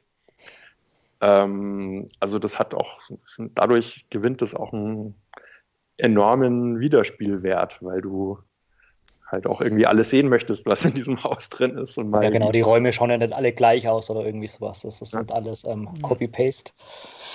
Das haben sie dann echt schon ganz gut gemacht, dass du mal dann, weißt du, vom Haus in die Garage oder irgendwie dann kommst. Dann. Oder hast, glaube ich, ein Time-Limit gehabt, ne? Äh, jein. Also das Spiel hat vier verschiedene Endings. Und ähm, es kommt halt immer darauf an, du musst halt dann das äh, in jeder Stage das Time Limit schaffen, dass du dann insgesamt das beste Ende kriegst. Zum Beispiel, wenn du von deinem ersten ähm, äh, Level das Limit nicht schaffst, stirbt deine Frau. Ich glaube, im dritten Level stirbt dein Sohn. Mhm. Aber das, okay. ja, ist ziemlich hart. Und das, das, das, siehst du auch dann immer mit Zwischensequenzen. Also ähm, dass jetzt dann irgendwie was ganz Schlimmes gleich deinen Sohn oder deiner Frau ähm, widerfährt. Oder spitzt sich dann auch so weiter. Ich glaube, wenn du im ersten Level das dann schaffst und im zweiten Level das dann das Title mit nicht packst, dann kommt dann, glaube ich, am Ende irgendwie äh, Jennifer turned into a mindless beast und du siehst dann voll das üble Foto von ihr. Mhm. Aber das macht eigentlich nichts wirklich am äh, Gameplay selber. Also du kriegst ein anderes Ende, aber das Spiel ändert sich selber deswegen jetzt nicht trotzdem. Also irgendwie. Ja. Also die Zwischensequenzen ändern sich dann halt je nachdem, wie, ähm, wie sich die Handlung so weiterentwickelt. Aber genau, das Gameplay an sich ist immer ja und sowas exakt sein. identisch. Also, du verlierst jetzt kein Leben, wenn du das Zeitlimit nicht schaffst. Mhm. Vor allen Dingen interessant, für den Zwischensequenzen sind ja digitalisierte Fotos gewesen, ne? glaube ich so. Und äh, das wirkte ja teilweise wie so eine kleine Filmsequenz tatsächlich. Also, ja, die waren war noch, noch, so ein bisschen animiert und sowas. Also mhm. sah damals wahrscheinlich super beeindruckend aus, aber ähm, hat heute auch immer noch nicht an seinem Charme verloren. Also ich würde jetzt, ich mir jetzt, wo ich das gespielt habe, nie irgendwie in den Sinn gekommen, dass ich die jetzt wegdrücke, weil die haben also wirklich äh, jetzt vom Style und artistisch ist das äh, nicht viel schlechter geworden über die Zeit. Erinnert auch ganz angenehm an äh, die ersten Clock Tower Spiele. Ja, stimmt, hast du recht. Äh, Gerade mhm. das, das Super Nintendo äh, Clock Tower Genau, das alle, also nicht diese 3D-Dinger für PlayStation, ja. sondern ich meine wirklich das allererste, was auch noch äh, Pixel-Grafik hatte. Ja. Musste ich jetzt gerade so dran denken. Das hatte ja auch so, also zwar nicht digitalisiert, also es waren keine Fotos, aber da gab es auch viele Porträts von den Charakteren, was super geil aussah. Mhm. Ähm, sieht super schön aus, das Clock Tower, das alte. Und ähm, daran erinnert mich das jetzt gerade so spontan. Äh, ich habe hier gerade noch mal parallel geguckt, um mich mal in Erinnerung zu rufen. Und ich weiß noch, dass diese Logo-Sequenz super furchteinflößend war, weil das Wetterhaus-Logo da so drüber fuhr und dann im Hintergrund die ganze Zeit so geblitzt hat. Und dann hast du schon so die Silhouette von äh, der Maske gesehen und dann äh, Frauenaugen, die sich weiden und so. Und du denkst, oh Gott, was ist hier los? Das war so ein ziemlich creepiger Scheiß. Aber ich weiß, dass das Spiel nicht mehr so blutig war wie vorher. Also dadurch, dass es dieses Final, also dieses äh, Street-Dings-System so ein bisschen hatte, so ein bisschen brawliger gespielt hat, da war ein bisschen weniger Blut drin, hatte ich so in Erinnerung. Ja, das war auch die Zeit, da war dann, gab es in den USA ähm, so eine Anhörung im Senat zu Gewalt in Videospielen. Okay. Ähm, da war Splatterhouse 3 mit dabei. Wegen, wegen, Mortal Kombat und so. Und nee, da war dann Splatterhouse 2 auch äh, äh, ein Thema. Der dritte Teil, oder? Ich glaub, nee, der zweite. Der zweite, okay. Und hm? es kann sein, dass deshalb der dritte ein bisschen weniger. Ähm, hm. der hat ja sogar in, in äh, Amerika dieses, äh, diese Sega-Altersfreigabe, die eigentlich gar nichts groß zu sagen hat. Ich glaube, MA13 oder irgendwie sowas. Ja, genau. Dafür war es dann eigentlich dann trotzdem ziemlich übel, wenn man das eine 13er Freigabe dem damals gegeben hat. Aber das ein, also es gibt eins, was mir am dritten Teil ein bisschen weniger gefällt und das ist, dass es nicht mehr diese, diese Set-Pieces und Versatzstücke gibt, die es in ja. Teil 1 und 2 gibt. Also diese irgendwie witzigen Sachen, die passieren oder so Szenen vor irgendeinem Bossfight oder so. Das ist mhm. schon alles, alles etwas ähm, mehr so aufs reine Game irgendwie getrimmt. Ja, stimmt. Also zum Beispiel, also super coolen Endgegner finde ich diesen, diesen Teddybären, denen dann so Mutantenarme mhm. wachsen, aber das ist dann eher eigentlich dann schon äh, ja, weniger. Da haben die anderen, die anderen zwei Teile konnten dann schon mehr mit solchen ähm, ja, coolen Ideen punkten. Ja. Dafür ist aber halt schon der, also rein Gameplay-mäßig ist das dann schon bis jetzt der stärkste Teil. Mhm. Also, weil man kann sich jetzt dann auch in so einen Mutanten-Rig noch jetzt ähm, verwandeln. Also es gibt auch dann so ähm, Special Moves. Als Mutant kann man den auch dann irgendwie so wie Zangief nehmen und dann so einen Piledriver machen oder wie Mike Hager in Final Fight. Was für ein Ding? Teil, Teil was? Wie heißt das? Ein Piledriver? Ja. Piledriver, was ist das? Ich bin nicht so drin im Wrestling, muss mir erklären. Achso. ja, kennst du den, den krassesten Move von, von Zangief aus Street Fighter, wo du halt so hochspringst und dann den äh, Gegner dann Kopf übernimmst und mit dem Kopf dann auf dem ähm, Boden donnerst. Ach, sowas. Okay, ja, verstehe. Ja. Ja, das, sowas konnte man dann und so ein Roundhouse-Kick. Ja, das Interessante ist ja, es gibt, äh, es gibt ein paar Unterschiede zwischen der US-Version und der Japan-Version. Also in Europa kam es natürlich sowieso nicht raus. ähm, und der Special Move, äh, dieser Roundhouse Kick, der ist in der US-Version ein bisschen schwieriger auszuführen. Also da muss man richtig so eine Art Street Fighter-Kommando eingeben. Hinten vorne. Punch äh, ist das. Genau, hinten vorne. Blödes Punch. Timing hat. Genau, und der macht aber deutlich mehr Schaden als in der japanischen. In der japanischen drückt man nur Zwei äh, gleichzeitig. A und B, glaube ich, ja. ja. Genau. Und das äh, Time Limit ist in der US-Version auch ein bisschen strenger. Viel strenger. Mhm. Also ich habe ja bei dem, bei dem ähm, 3, PS360 Remake, das sind ja alle drei drauf und das sind die US-Version vom dritten drauf.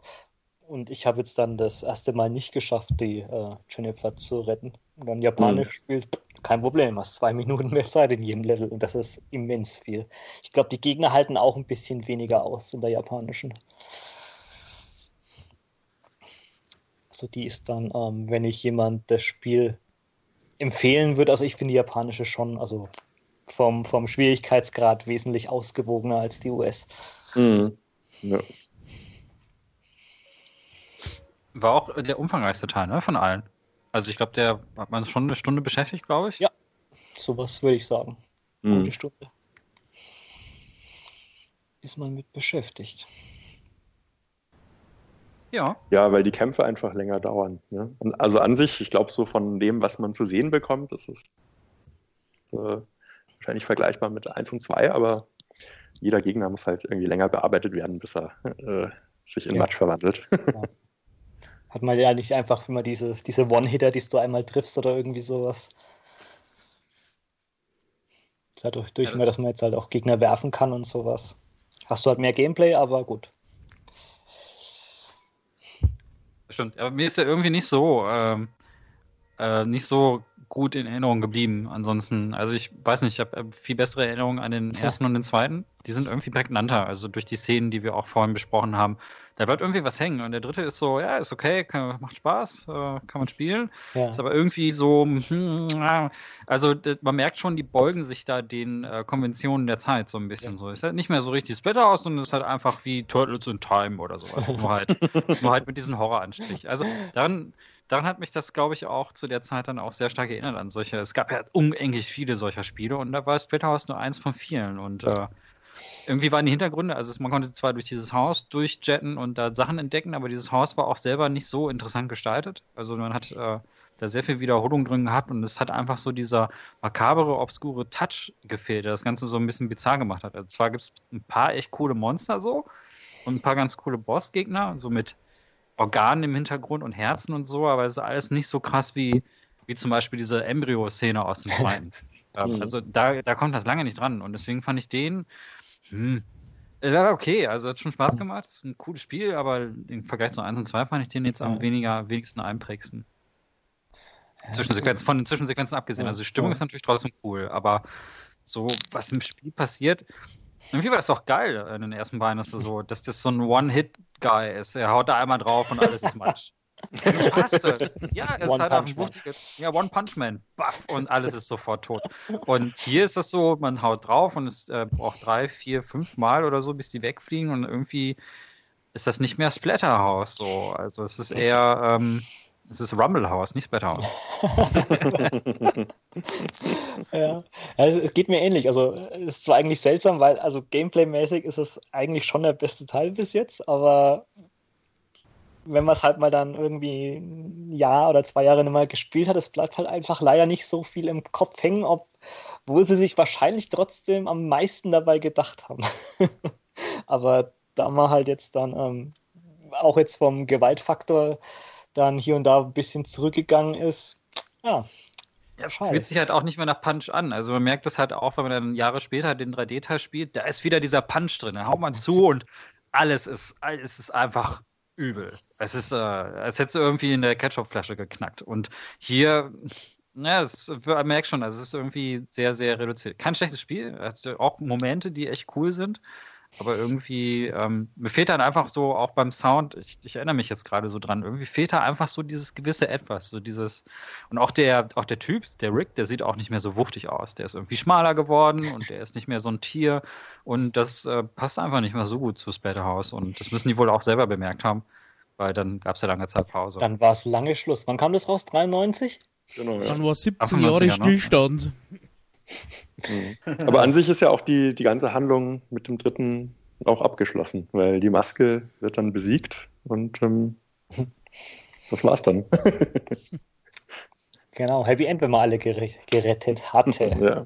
ja, und dann war dann lange, lange Zeit ähm, Stillstand oder ja, man konnte sie in guter Erinnerung halten. Ich persönlich hätte auch nie gedacht, dass es ähm, einen weiteren Teil geben wird. Der kam aus, der kam auch aus nichts, also der wurde nicht lang angekündigt, der kam einfach raus. Irgendwie so. Ja, 2010 für Xbox 360 und PS3 ja eine Neuinterpretation von Splitter. Da bin ich jetzt total gespannt, was ihr dazu sagt, denn ich habe den noch überhaupt nicht gespielt. Ja, und ich erst vor zwei Wochen. Lief ja. sechs Jahren, darum ist die Erinnerung mittlerweile schon fast wieder ein bisschen. Sechs Jahre, ja, das ist auch echt schon eine ganz schöne Zeit. Ähm, ja, wir fängt an. Ich glaube, da, da, gehen die Meinungen auseinander. Ja, also bei mir ist es, glaube ich, das Problem, ich finde ihn gerade besser, weil das Spiel halt in so einer Form jetzt halt eigentlich schon wieder so äh, retro ist, weil es äh, diese Art von Spielen einfach jetzt in der heutigen PS4, Xbox One-Zeit einfach nicht mehr gibt. Halt einfach diese klassischen ähm, Third-Person 3D-Spiele, wo du ein Level hast und gegen Feinde kämpfst und schon solche Kleinigkeiten, dass du einfach in den Abgrund fallen kannst. Dass man das hier konnte, fand ich gut.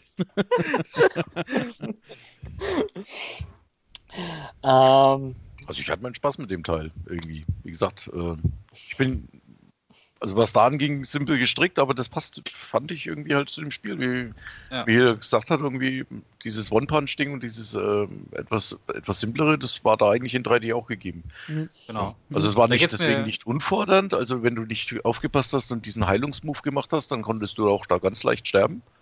Mhm. Ja.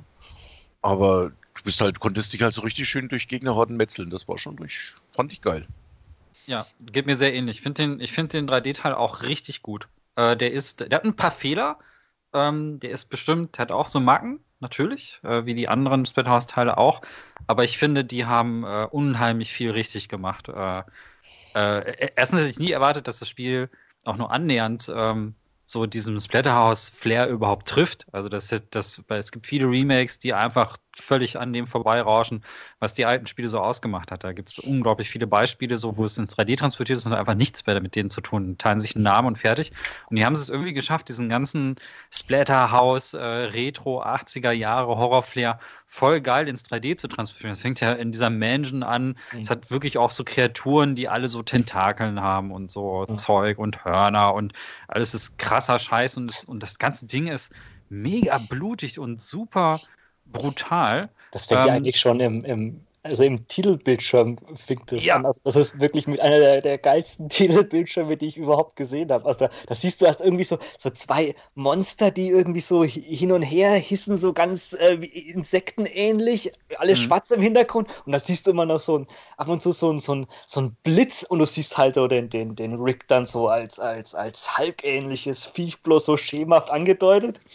Ja. Und drückst du Start und da siehst du einfach halt, wie die, die Köpfe von denen so explodieren und die, die, äh, die Überreste halt dann einfach so, äh, äh, dann so Slow-Motion-mäßig dann einfach so stehen bleiben. Äh, fantastisch.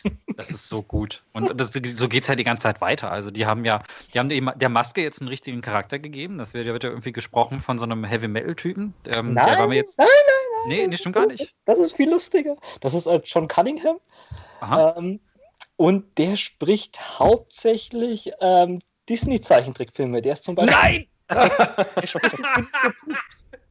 wie geil! Ja. Nein, wie geil. Und der hat da wahrscheinlich den Spaß seines Lebens gehabt, dass er das größte Arschloch sein kann, was man kann als Maske. Aber das hört man auch, dass, der hat so viel Spaß an seiner Rolle, das ist so gut. Die Maske ist, also Rick und die Maske reden ständig die ganze Zeit miteinander irgendwie so. Und äh, Rick findet das alles natürlich scheiße, aber will Jennifer retten. Das hat dieselbe Handlung wie vorher Jennifer retten führt. Der ist der Dr. Dings da und äh, man muss, äh, einfache Story. Aber die beiden, zwischen beiden gibt es so eine Gesprächsdynamik und die ist so gut, weil die Maske ist halt einfach ein Riesenpenner. Der findet alles super, was da passiert. Oh, du reißt dir den Kopf ab. Super. Mach noch mehr. Mach weiter. Du willst das doch auch. Wie heißt, wie heißt der Sprecher nochmal, bitte? Zeit und das ist so gut. Ja. Also das sind, das sind so, so lustige Dialoge dabei. Ich glaube, also der die äh, Dialoge geschrieben hat, war auch ähm, der, das, äh, äh die Comics zu äh, Judge Dredd und sowas gemacht hat. Also der. Ja. Wie heißt der Sprecher nochmal, Markus? Hm? Wie heißt der Sprecher nochmal? Äh, John Cunningham. John. Ja. Okay, okay. Glaube ich. Ich kann auch sagen, dass ich. Ich, ich dachte schon, das ist der Regisseur vom ersten Freitag, der 13. Aber nein, nein, nein. Das, das ist Winnie, Winnie the Pooh. Aber es ja. sind halt teilweise einfach so lustige Sachen, wo du jetzt dann gerade irgendwie äh, gegen einen äh, Boss gemacht hast, die schlimmsten Sachen, äh, äh, die Arme rausgerissen, keine Ahnung, und dann irgendwie meint irgendwie der, der, der, der Rick irgendwie so, ja, aber ich habe doch äh, gerade irgendwie äh, einen äh, Hochzeitsring oder so einen Trauring irgendwie gekauft oder irgendwann die Maske. Ich, ich hoffe, du hast die Rechnung aufgehoben. Das ist halt super makaber, der Typ irgendwie. Und das macht halt einfach super aus und es passt so gut, weil er wirklich der. Du hast halt wirklich dieses Gespräch, der ist halt immer der, der Devil's Advocate irgendwie, ne? Ist einfach total böse und äh, vertritt dann so diese. Da kriegt der Charakter wird auch plötzlich interessant. Vom Rick war dann in ihm stecken ja diese zwei Personen. Die Maske ist ja quasi er so ein bisschen und er überträgt sich auch so ein bisschen was von ihm. Und das ist immer dieser Zwist. Also Rick will das alles nicht, aber muss. Und die Maske zwingt ihn dann zu Sachen, die er nicht machen möchte. Das passt wunderbar zusammen. Und äh, also das, das hat mich schon extrem positiv überrascht, dass sie so viel Inhalt rausholen. Also die, die Rest der Handlung ist halt einfach total campy, total äh, 80er Jahre Horrorfilmmäßig. Das, ähm, da passiert auch nicht viel. Die Dynamik zwischen den Figuren ist so das Interessante. Aber äh, ich finde aber auch so, dieses in 3D transportiert haben. Du hast halt wirklich total coole gotische Bauten. Es fängt ja in diesem, diesem Haus an und es geht dann weiter zu äh, Gefängnissen und äh, Verliesen und ähm, äh, Hilf mir mal, ich glaube, die Zukunft. Irgendwann macht man ja auch ja, so eine ja, Zeitreise. Ja, es, es, es äh, gibt auch, ich weiß gar nicht mal so richtig, wie das in die, in die Handlung reinkommt, aber es ist gut, dass es gibt. Es gibt solche Zeitportale. Mhm. Und da gibt es ein Level, was auch total geil ist, was in so einer ähm, apokalyptischen Zukunft spielt. Und also nach Trump. Ja. so sieht es dann zwölf Jahre, äh, zwölf Monate aus, nachdem Trump die Macht übergriffen hat.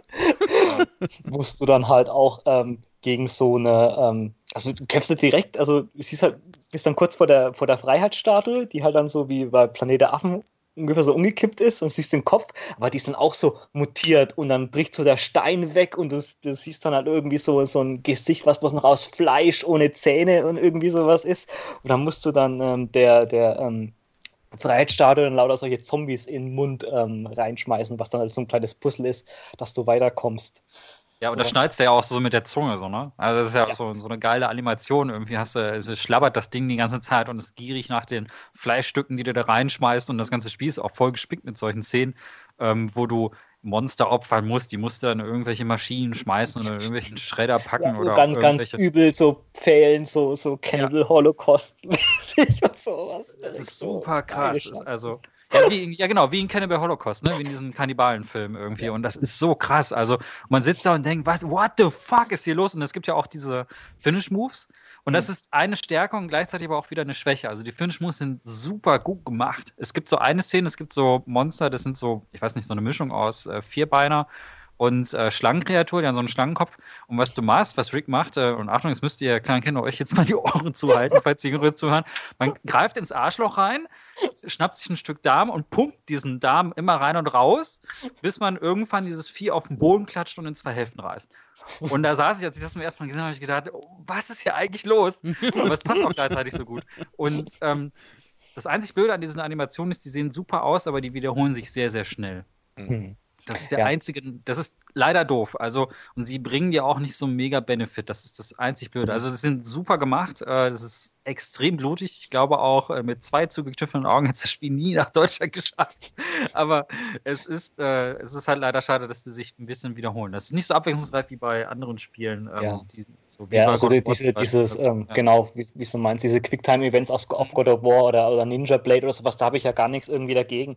Aber ähm, das war teilweise auch irgendwie ein bisschen falsch gedacht von, vom, vom Timing her, wann du das drücken musstest. Es war nicht schwer, aber es hat immer irgendwie nicht wirklich so dazu gepasst, wenn du jetzt irgendwie was drücken musstest und der hat dann irgendwie ja.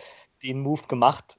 War ja auch immer für jeden Boss irgendwie dann so ein Fatality, wo du den äh, quasi dann das, das Ende gegeben hast.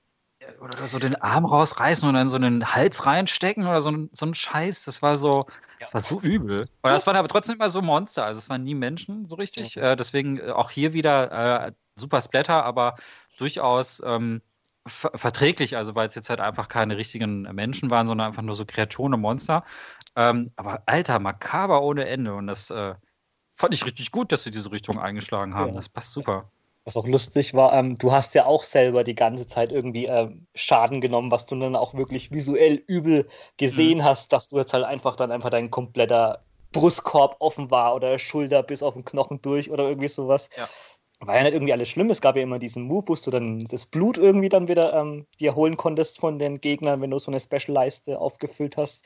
Und dann warst du dann wieder normal. Aber es gab dann auch irgendwie Gegner, die dir die, die Arme irgendwie abreißen konnten. Und dann konntest du deinen eigenen Arm als Waffe nehmen. Genau, was wollte ich sagen? Du konntest auch deinen eigenen Arm dann aufheben.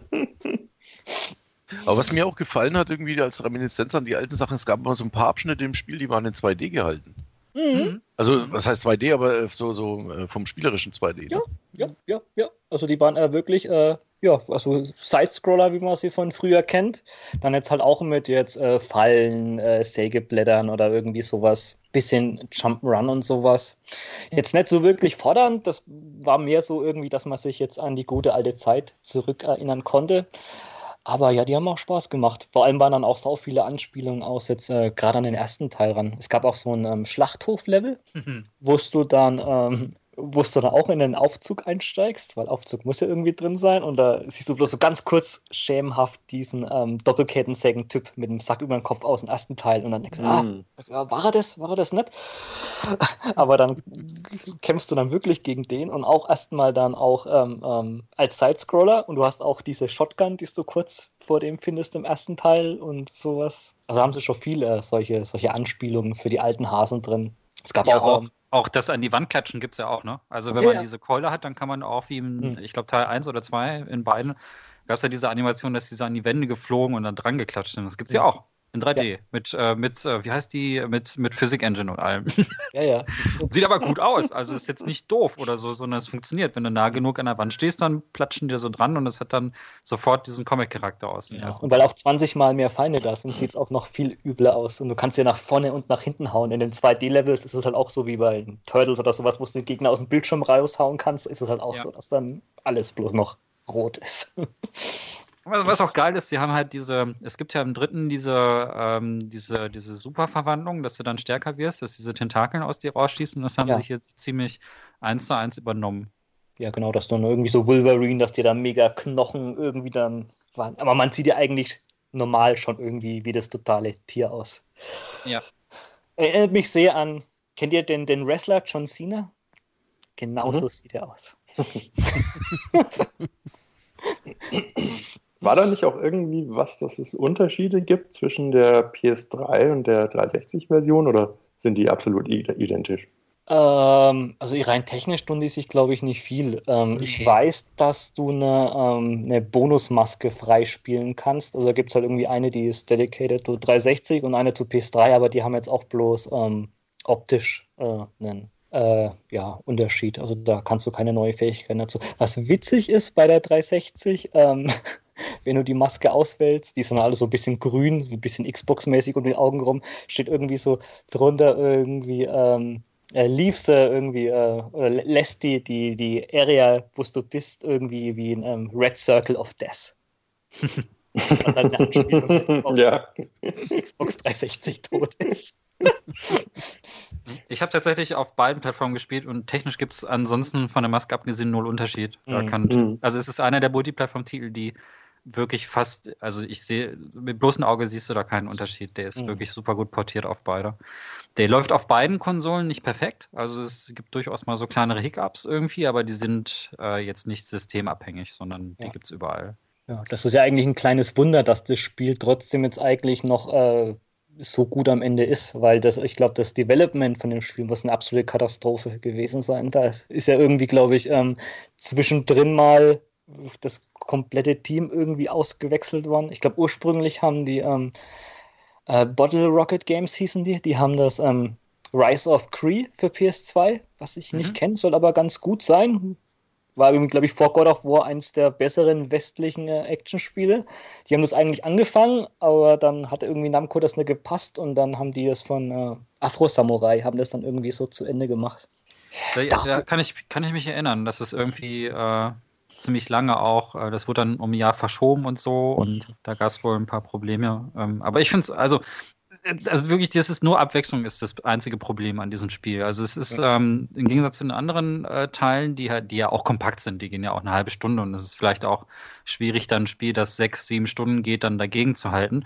Aber ich finde, man merkt halt schon so am Ende, okay, ist es, äh, ist es vielleicht eine Spur zu stumpf. Also man ist dann doch schon so Spiele wie God of War oder andere, wo viel mit Kombos und so passiert oder Devil May Cry ist man dann auch einfach gewohnt und er ist halt dieser Typ, der haut halt einfach nur drauf. Der geht nur auf den Sack und hat irgendwie immer ziemlich die gleichen Moves. Ja, der, der kann ungefähr vier oder fünf verschiedene Kombos. Ja, das ist wirklich das schon. Ist halt, ist halt kein, ist halt kein so, richtig, ja, es ist halt kein Spiel, was so, also auch vom Kampfsystem so abwechslungsreich ist. Und darauf muss man sich mental auch so, da muss man Bock drauf haben und das auch vorher wissen, dann kann man auch nicht enttäuscht werden. Also es ist halt nicht so das Niveau von, also da habe ich jüngst auch das, die Neuauflage von Devil May Cry gespielt, von Ninja Fury, und das ist ja das genaue Gegenteil. Da kannst du irgendwie Combo nach Combo hinterherjagen und so.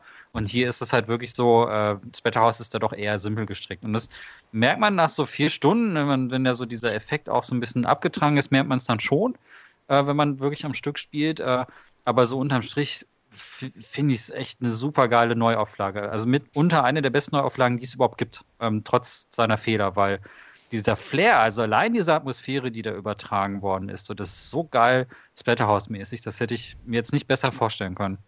Für mich war es perfekt, weil so als Feierabendspiel, ich habe nur eine Stunde im Stück gespielt, dann war wieder ein Tag Pause, dann ging es wieder weiter. Die Musik ist auch schön, geil. Man kann schöne Sachen freispielen, ja, ne? Ja, stimmt. Die äh, auf Musik kann man auch mal ähm, kurz mal eingehen. Ähm. Oh, die war gut rockig.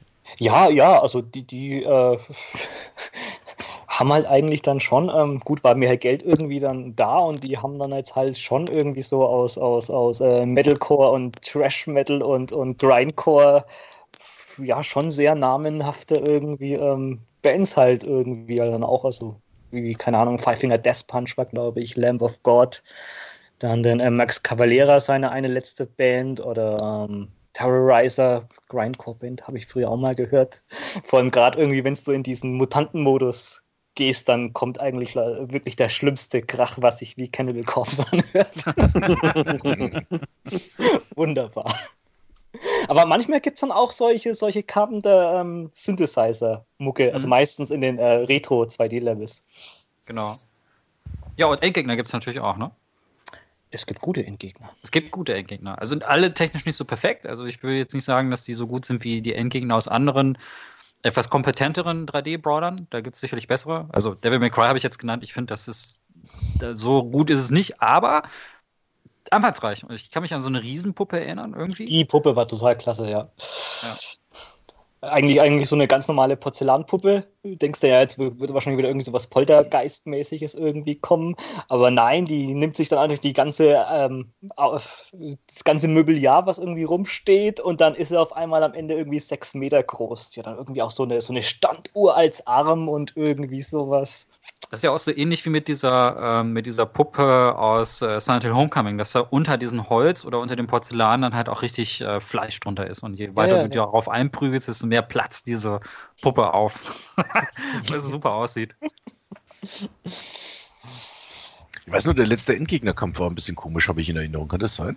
Naja, mhm. also das, jetzt auch irgendwie. das merkt man schon. Also ich habe es jetzt ja die Woche erst gerade durchgespielt. Also die, die letzten drei Levels bricht schon das Spiel leider für mich auseinander. Also da, da merkst du halt wahrscheinlich schon irgendwie diesen, ähm, dass halt irgendwie ein anderer ähm, Entwickler noch irgendwie fertig programmiert hat. Und also die letzten drei Levels sind echt ultra eintönig. Es gibt keine neuen ähm, Gegner es sind halt bloß irgendwie eine Arena nach dem anderen. Und der letzte ähm, Endbosskampf ist auch dort, ist echt total dämlich. Da kämpfst Was? du halt dann irgendwie gegen so einen äh, Giganten, der aus lauter Menschen irgendwie zusammen ist. Der kommt immer näher, aber du musst gar nicht gegen ihn kämpfen, weil deine ähm, Jennifer ist halt irgendwie auf so einem Altar und du musst sie halt von normalen Gegnern irgendwie ähm, Ach, das war's, genau. einfach okay. beschützen, was nicht mhm. wirklich schwer ist. Und dann ist der Gegner da, also dieses, äh, dieser Fleischtitan kommt her, musst irgendwie so ein Quicktime-Event zweimal machen, Spiel aus. Kein gutes Ende leider. Nee, war nicht so gut, ne? Also, also das ist auch so. Der letzte, also das letzte, hm, wie viel ist das? Der letzte Viertel, Fünftel so? Ja, der Viertel, Viertel, Viertel würde ich sagen. Hm. Ja, ja. Also ich hab's, ähm, man hat Spaß bis dahin und dann flacht das so ein bisschen ab und man spielt es dann halt noch zu Ende, weil man denkt, okay, jetzt bin ich so weit gekommen. Mhm. Aber stimmt schon. Also die erste Hälfte, erste zwei, drei Viertel ist auf jeden Fall ziemlich stark und macht super Bock, aber dann merkst du schon, merkst du schon, da ist irgendwie was schiefgelaufen zum Schluss. Mhm. Ist auch mhm. visuell auch nicht mehr so opulent oder so. Also irgendwie irgendwie ähm, wird das dann auch ganz schnell am Anfang verpulvert. Das ist nicht so gut verteilt. Nee, stimmt leider. Also das. Die oh. haben das ja dann wirklich noch irgendwie so wahrscheinlich so in zwei Monaten irgendwie mit den Sachen fertig programmiert. Da merkst du auch, die Texturen sind immer wirklich. Und wenn es jetzt irgendwie aus dem Fenster schaust, bloß gähnende Leere und was in den ersten Levels dann irgendwie so geil angefangen hat, ist halt noch nicht so schön zu Ende gebracht, aber ja, aber wenigstens ist es fertig geworden, muss man dazu ja, sagen. Also ja, oh Gott, wenn ja, uns das Spiel jetzt entgangen wäre, ja. nicht schön. Kann Nemco ruhig mal öfter solche Dinger machen. Ja, ja, das, das war Was ich geil fand, wie gesagt, dass man die alten Teile freischalten konnte. Ja. Das fand ich echt cool. Stimmt. Ja. Eins, eins bis drei. Eins bis drei? Da kann ich auch ein bisschen was zu sagen, weil ich äh, zuvor gehört habe, dass die äh, jetzt äh, von der Umsetzung nicht so toll sein müssen. Also das Erfreulichste, also der erste Teil ist, äh, finde ich, sehr gut umgesetzt. Und das ist ja wirklich so das Problem, weil der gerade auf der äh, die äh, Version, die die meisten davor haben, war ja wahrscheinlich die äh, PC Engine Version, die spielerisch klasse ist, aber er hat es natürlich ähm, doch rein, gerade von den Level-Details ein paar ähm, ja, Abstriche gegeben. Und also ich finde den ersten Teil, der ist wirklich richtig gut umgesetzt. Du hast zwar so einen ähm, kleinen Filter drüber, dass es nicht so pixelig ist, aber da habe ich weitaus Schlimmeres gesehen. Also ich würde eigentlich sagen, auch wenn man mit dem 3D-Ding nichts anfangen kann, so allein für den ersten Teil in der Fassung lohnt sich das schon muss man nicht mehr 500 Euro für die Platine oder die FM Towns Version ausgeben. Das ist halt, das ist halt für, die, für, die, für die Puristen ist das halt. Also, also ich finde, der ist echt klasse umgesetzt. Beim zweiten Teil haben sie leider die Musik verhauen. Oder die Soundeffekte besser gesagt. Die sind, äh, hörst du fast gar nicht. Also die Musik ist normal, aber irgendwie die Soundeffekte sind irgendwie bloß 30 Prozent so laut, wie sie sein müssten. Was schade ist. Also sonst Okay, rein, ich nochmal auf der PS3 checken, ob das da auch war. Ich kann mich, kann mich jetzt gar nicht daran erinnern. Ich habe die 360-Version gespielt. ja. Und ja, sonst auch eigentlich äh, voll okay, bis halt auf diesen kleinen Bildfilter. Und beim Dreier ist es halt leider die US-Version. Ich mag halt die japanische lieber, wo ich halt ein bisschen mehr Zeitlimit habe und die Special Moves auch einfacher auszuführen sind. Aber ja, trotzdem, geschenkten Gaul schaut man ins Maul. Also, wer bloß mal so zum Reinschnuppern will, ähm, voll okay. Der Famicom-Teil ist nicht drauf. Nein, nein. 1, 2, 3. Aber kostet halt nicht viel, ne? Also ist halt irgendwie relativ günstig. Ah, ich weiß nicht, ich glaube, das ist auch schon ein bisschen mehr wieder steigen, oder? Das kostet, glaube ich, schon so 30 Euro. Was, so. echt? Ich glaube schon, ja. Gut, dass ich das noch nicht verkauft habe, weil ich es halt doppelt habe. Also ich habe es für beide Systeme, aber die sind halt völlig identisch. Deswegen hatte ich schon überlegt, eins mal wegzugehen. Aber warte ich noch ein bisschen. Ich, das ist, denke ich mal, schon so ein Spiel, ähm, was äh, teurer werden kann. Es hat halt den Kultfaktor. Ne? Das liegt daran, also das Blätterhaus hat eine große Fanbasis, vor allem so in so Ländern wie Italien und Spanien. So. Ja, weil das da halt in den ganzen Arcades äh, rauf und runter stand. Ja. Ja, ja, das hat sich eingebrannt. hm. Tja, was interessant ist, oder naja gut, so interessant eigentlich gar nicht. Also nach äh, Japan hat es die ähm, Neuauflage gar nicht geschafft. Tatsächlich? Warum? Ja, mh, gut das ist halt so, die, die Japan-Zensur ist ja also inzwischen jetzt äh, krasser, was wir Anfang der 90er in Deutschland hatten. Also das hätten die wahrscheinlich einfach gut, ich weiß nicht, wie sie das ändern hätten ähm, können, sollen, dass sie das äh, rausbringen hätten dürfen. Also so Model Combat in Japan ist, ist unvorstellbar. Dass die das Echt? Ist das mittlerweile so krass? Da bin ich gar nicht im Bilder. Vergiss es, vergiss es. Also Echt, tatsächlich? Das ist krass. Also das auch so Sachen wie Dead Space und so, also das wird wahrscheinlich dann gar nicht gehen. Das ne? sind die also, Sachen wie Resident Evil sind in der Japan-Version immer gekürzt auch, ne? So, so, so, eine Enthauptung, Kopf ab, Japan, geht also seit fünf, sechs Jahren überhaupt gar nicht mehr. Das ist krass. War ja auch schon bei, bei Resident Evil 4 so, dass in der Japan-Version man keine Kopfschüsse geben konnte. Da ging es so langsam, aber also in, in, mhm. inzwischen kannst du, kannst du vergessen. Und woran liegt das? Warum ist das jetzt plötzlich so streng geworden? Ja, weil die, ähm, es gab da halt auch so eine äh, Gewalt und Sex in Videospielen Debatte und da im Zuge dieser Debatte wurde auch die Zero gegründet, diese Prüfstelle. Mhm. Was halt sowas wie die äh, US FSK, USK bei uns ist. Genau. Ja. War das nicht der Fall mit Samurai Showdown 5 irgendwie? Nee, nee, das war schon ein bisschen äh, später, das ist noch gar nicht so alt eigentlich. Ja, okay, Aber okay. Ähm, Nee, nee, doch, Zero gibt schon länger, gibt schon zehn Jahre. Ja, Aber mindestens. Ja. Da wollen sich jetzt halt eigentlich auch ähm, die ganzen Hersteller, die müssen sich halt schon irgendwie dran halten, weil dann am Ende gibt es halt dann noch äh, so Zero Z und das ist dann quasi halt vergleichbar mit indiziert, dass du halt das Spiel nicht mehr bewerben darfst. Okay. Also keine Werbung machen und das ist halt natürlich für die Verkaufszahlen immer. Da geht es jetzt erstmal nur so um, äh, um Gewaltinhalte, ne? Also um so wirklich. sexuelle. Äh, Oder auch, auch, sexuelle Sachen. Auch, also es ist, mhm. ist ja auch witzig, haben wir noch nicht erwähnt. Ich glaube, das ist, das ist Splatterhouse Remake ist, glaube ich, das einzige Namco-Spiel, wo es Bubis, nackte Brüste gibt. Da mhm. kann man immer solche Fotos finden von seiner Freundin. Das wäre auch undenkbar in Japan. Also so entblößt, also komplett entblößt ist auch äh, No Way. Wie macht denn dann, wie verkauft denn Suda 51 seine Spiele in Japan? Wahrscheinlich gar nicht, ne? Also ich, äh. Nova Heroes 2 war doch zum Beispiel sackblutig.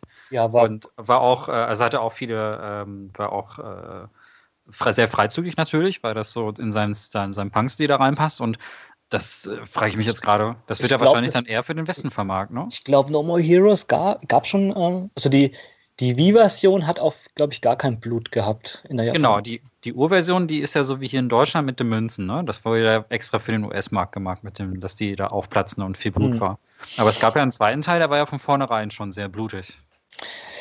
Äh, ich kann es dir jetzt äh, nicht wirklich sagen. Und wenn, dann hätte er auf jeden Fall dieses, dieses Z-Rating also der zweite hat, hat in Japan D, das das letzte vor Z ist, aber ich weiß nicht, ob die nicht irgendwie abweicht von den hm. der US-Version oder aber so. wenn dann, dass du halt irgendwie dann so Gliedmaßen abtrennen kannst oder irgendwie sowas, das ist mit einem D-Rating in Japan sehr schwer.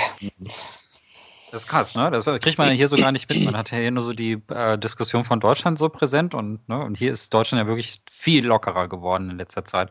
Hier gehen ja Sachen durch, äh, wo du vor Jahren noch gedacht hast, äh, nee, niemals irgendwie, aber mittlerweile kannst, sind viele Sachen ab 18 freigegeben oder so, teilweise sogar ab 16.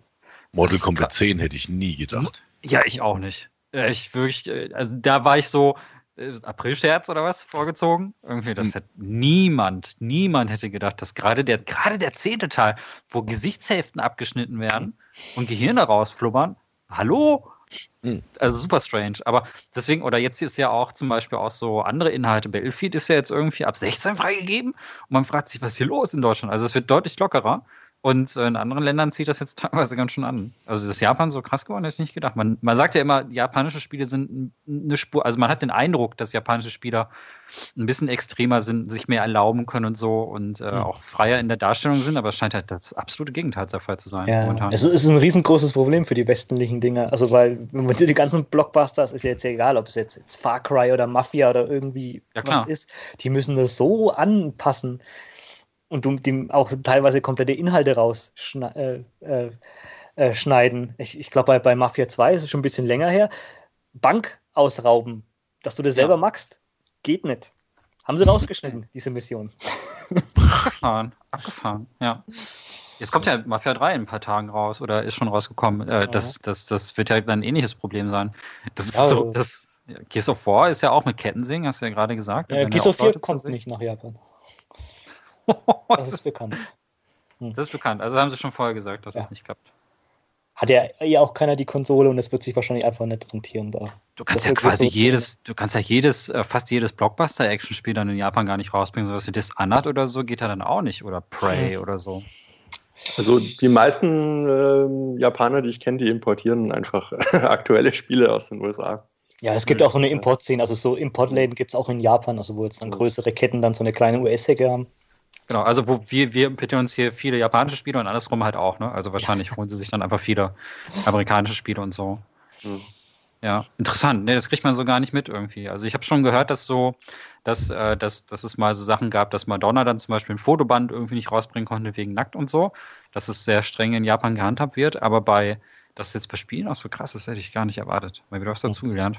Und früher war es also, genau andersrum. Ja. Wie bitte? Früher war es genau andersrum, da ist in Deutschland alles zensiert worden. Genau. Die japanischen Spiele in Deutschland. Und wie ist das, wenn, wenn wir gerade schon drüber reden, wie ist das so mit äh, sexuellen Sachen? Wie ist das mit Dead or Alive? Also äh, das Beachvolleyballspiel zum Beispiel? Wie? Also du musst dich halt an äh, Grenzen an, anhalten und ähm, das ist halt genau wie wenn jetzt irgendwie halt so ein amerikanisches Filmstudio haben will, dass die jetzt ihr, ihr PG-13 halt kriegen. Die wissen halt mhm. genau, was sie jetzt halt machen dürfen. Und manche Sachen deutet man halt bloß an und die be werden, be bewegen sich halt in diesen schmalen Rahmen, da kennen sie sich sehr gut aus. Äh, ja, also wie gesagt, dieses äh, Beachvolleyball halt, was jetzt halt bei uns nicht rauskam, das ist halt in Japan noch gerade so okay. Mhm. Ja, aber, aber das, hat, halt, aber hat, das hat halt auch den, den Effekt, dass, ähm, dass quasi keine, keine realistische Sexualität gezeigt werden kann und deshalb halt die meisten Spiele die Sexualität zeigen, das auf diesem infantilen äh, Moe-Level. Ja. das so ins Lächerliche ziehen, ne? Genau, ja. Genau, ja. Aber gut, ähm, Dead or Alive 1, 2, also die beiden ersten Beachvolleyball-Dinger, die hier auch rauskamen, die sind ja ab 12. Da hat die USK gesagt, ach, das, das ist ja nichts. Ja, ja, ja gut, aber Japan ist dann schon, also die, die haben, die sind dann genauso ab 17 in Japan wie jetzt das. Ähm, wie in Amerika, ne? Oder in Amerika auch, ja. Genau, also die sind halt deutlich Brüder und äh, sehen das ja sehr viel strenger. Und hier sind ja also zum Beispiel so Spiele wie Rumble Roses, vielleicht kennt ihr das noch, dieses ja, äh, Wrestling-Spiel mit den Mädels, was ja also super infantil und total Banane ist, aber es hat ab 12 freigegeben, weil ja, weil die USK sagt, was ist daran so schlimm? Ist halt, also sind halt Menschen am Strand. Weh. Ja, es sind halt, ja eben, es sind halt Menschen am Strand, keiner haut sich auf die Schnauze, niemand stirbt, ist, und damit haben sie auch völlig recht. Aber die, aber die, die, die, das ist, da habe ich schon mitbekommen, dass es in Japan schon höher bewertet wird und in Amerika geht das ja teilweise gar nicht. Da sind ja die Dead or Alive Beachvolleyball-Dinger auch alle ab 18, glaube ich, oder ab 17. Ich weiß nicht, was es da für eine ja. Beschränkung gibt. Krass, das, wie, das sind so diese kulturellen Unterschiede, ne? Also, dass man das eine Altersbeschränkung auch einfach merkt. Ich überlege gerade, wie das perfekte zensierte Spiel ausschaut. Oder perfekt, perfekt Dass du jeden recht machst. Mario. Ja, min minderjährige, ja, Mario, genau. minderjährige Nazi-Frauen nackt, die du splatterig zerlegst oder sowas. ja, ich glaube, Nintendo hat das schon am besten raus. Ne? Sowas wie, was ist das Erwachsenes-Spiel, was die so machen? So Zelda oder, oder äh, Metroid, das ist, funktioniert hm. auf der ganzen Welt. Metroid äh, Other M war doch Tim Ninja, ne? Das war ja. doch wahrscheinlich dann auch schon so an so einer Grenze, so was die Sexualisierung betraf, oder? Ja, klar, mit diesem Zero-Suit und sowas, diesen blauen äh, ja. Körpersuit, den sie da angehabt hat. Klar. Aber, hat das, aber fließt das dann, also hier, hier sind, hier hat ja niemand Probleme mit äh, von der USK, aber fließt das dann auch in Japan dann da rein? Also sagen in die auch. In Japan ist es, glaube ich, ab 15, wenn ich mich nicht. Ähm, Tatsächlich. Erinnere, ja. ja. In Deutschland ist es, glaube ich, auch ab 12. Irgendwie. Hm. Amerika Teen, normal, ja. Was, echt Amerika Teen? Also da haben aber mal nicht hingeguckt, ne? Nintendo Bonus. Nintendo Bonus, ja, wenn die das machen, ist das schon so. Ach, die ist ja die meiste Zeit sowieso in ihrem Kampfanzug unterwegs, ist das nicht. Und das ist ja nur, nur ein Anzug. ein bisschen fort. Aber die, interessant, hätte ich jetzt nicht gedacht. So. Äh, ich hätte das Betthaus hätte ich jetzt locker erwartet, dass es in Japan äh, ja, eine urjapanische Serie, aber. Ja, dass die das dann auch wirklich aus den Händen reißen. Also, dass sie sagen: Ja, geil, 3D, Brawler, Oldschool, nehme ich sofort. Und mhm. da kommt es dann nicht raus. Ja, aber ich weiß doch nicht, ob Splatterhouse je in Japan so, erfolgreich so eine große Fangemeinde ja. hatte wie, wie in den USA zum Beispiel. Wobei man dazu sagen muss, also der Arcade-Splatterhouse-Teil, das ist ja immer noch nicht so richtig raus, ob der offiziell überhaupt ähm, in Amerika erschienen ist. Also es ist, ob ja, es eine US-Version von der Platine überhaupt gegeben hat. hm. Ja, das habe ich auch bloß so andeutungsweise ähm, gelesen. Also so einen äh, äh, Flyer, einen amerikanischen, habe ich nicht gefunden. Die meisten Gerüchte waren auch irgendwie sowas, dass das halt einfach dann ist, die japanische Platine, die es dann halt nach Amerika oder an den äh, Stränden von Italien dann geschafft hat.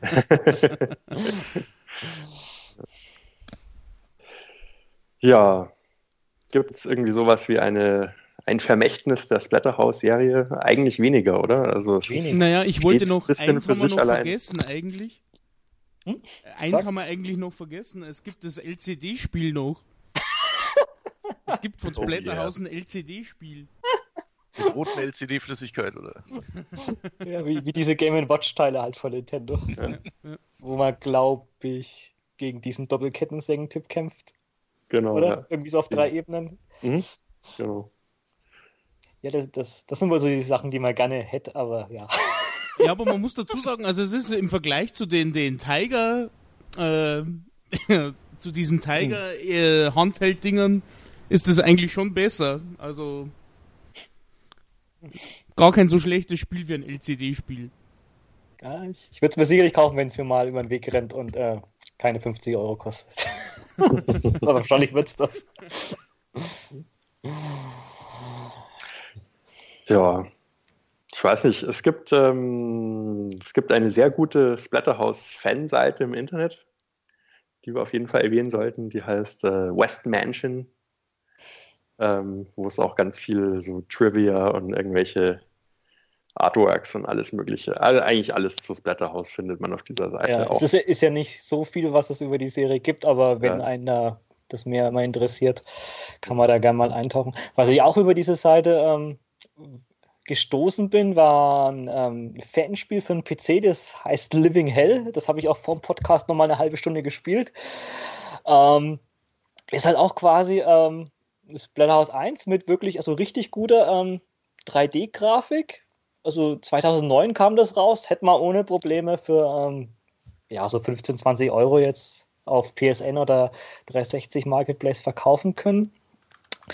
Wenn da nicht, also da sind halt die Anspielungen schon, also glaube ich dann schon zu krass. Also Titelbild ist halt einfach Jason gegen Leatherface. Also da kann man auch nichts irgendwie schönreden, dass es vielleicht Leatherface ist. ähm, aber spielerisch so, ja, so lala. Also es sieht echt nett aus, aber hat viele Probleme mit, also zu ähm, äh, wiederholenden Gegnerformationen und das Scrolling ist auch irgendwie so, dass man jetzt äh, eigentlich auch erst immer irgendwie so drei Meter vorher sieht, was passiert und sowas.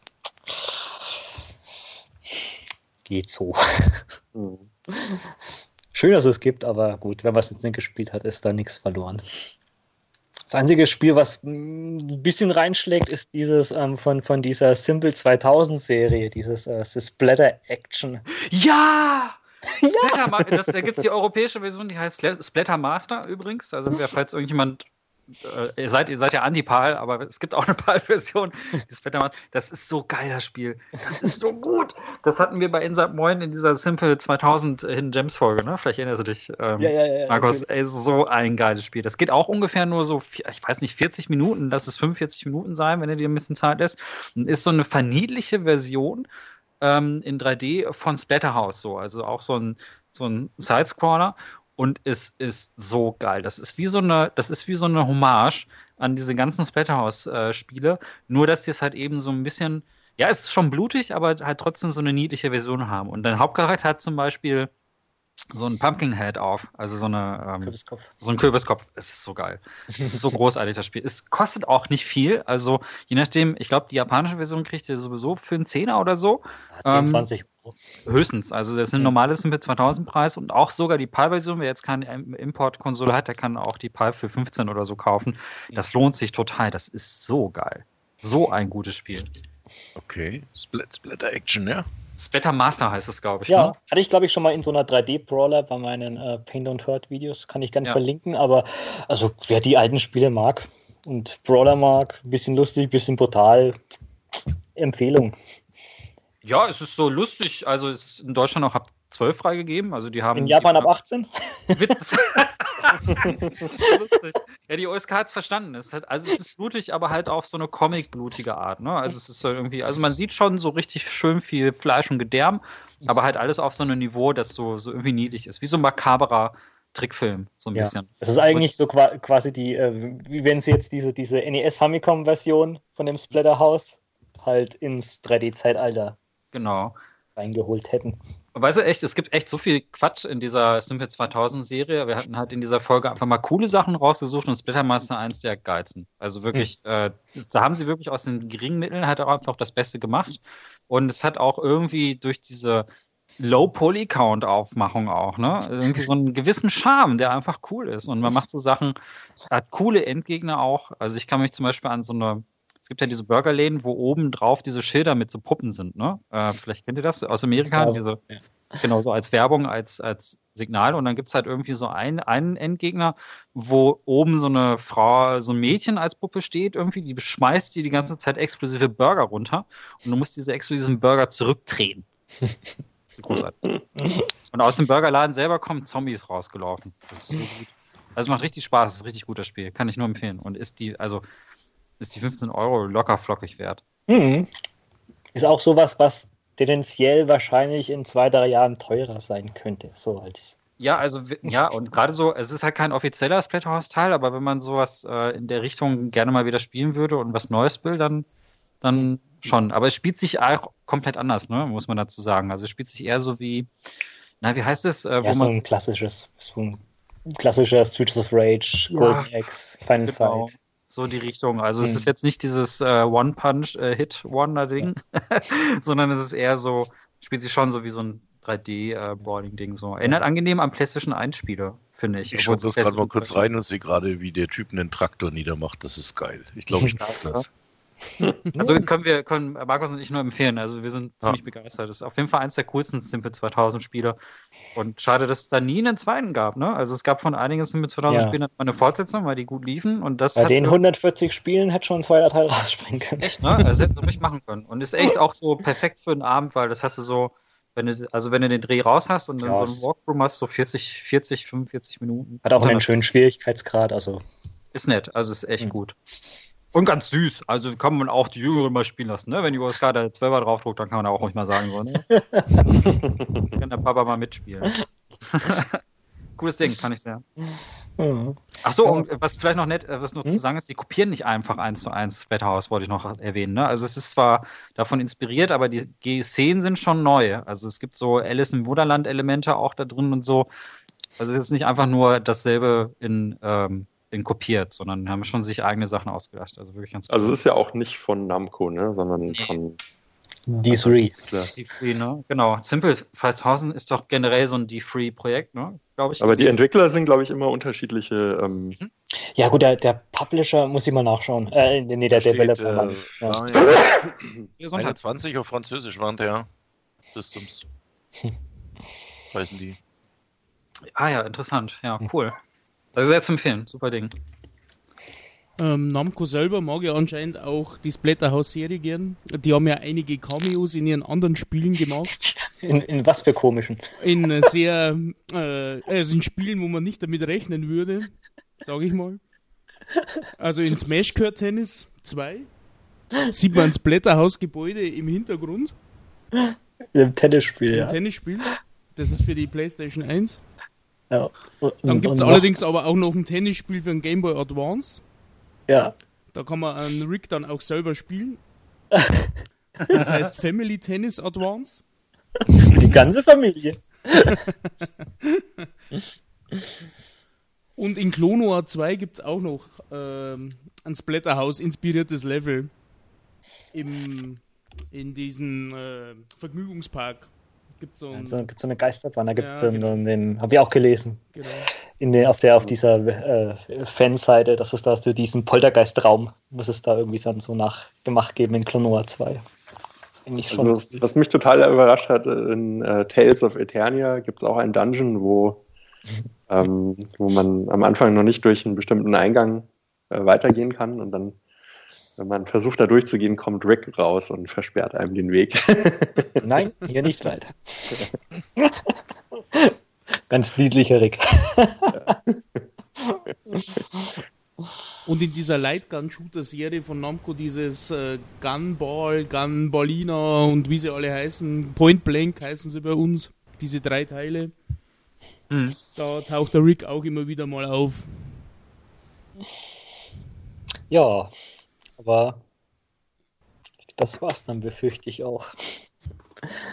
Als Nachlass von dieser großen Serie. Ja, manchmal ist es auch gut, wenn es nicht zu viel gibt, bevor es lauter Dreck gibt.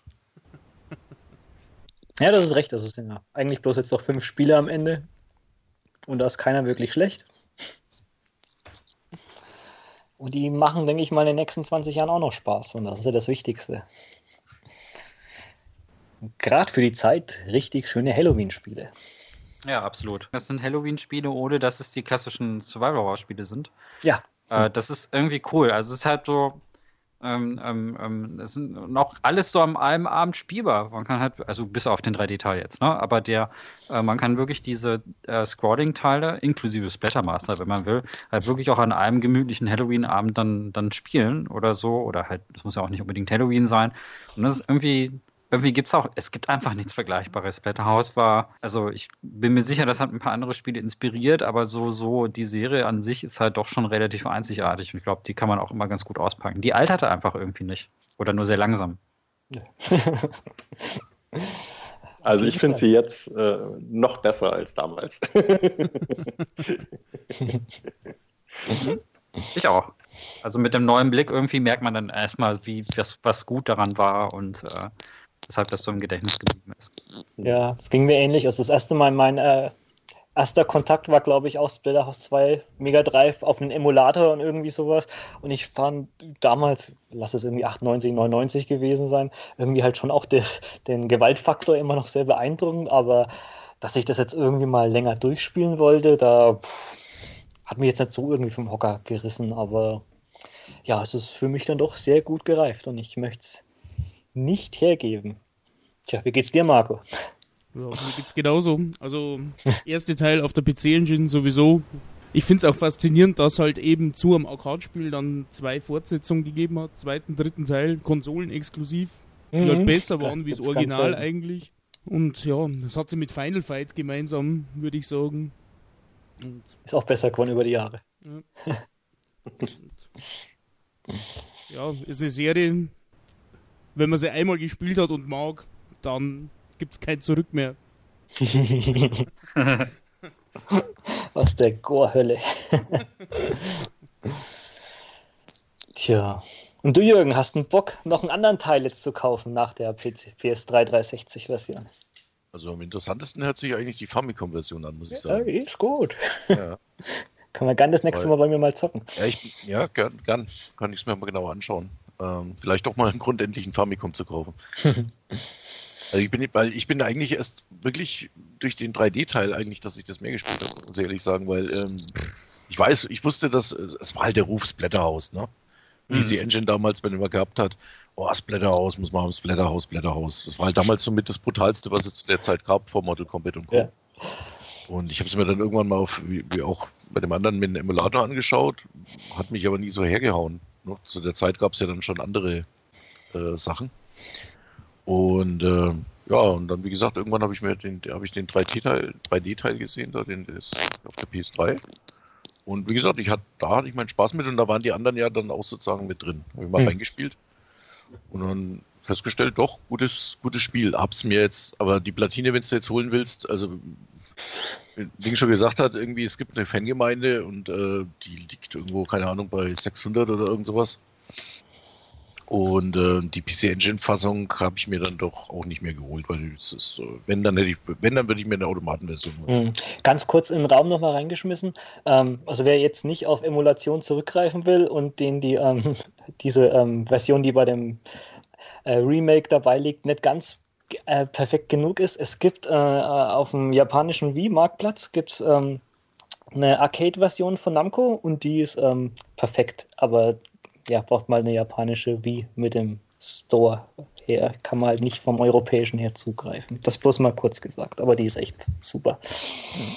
Ohne Abstriche. Und ich glaube, das hatten wir noch nicht erwähnt. Es gibt auch eine japanische Windows-Version. Die auch ganz gut sein soll, mhm. aber ich weiß es nicht.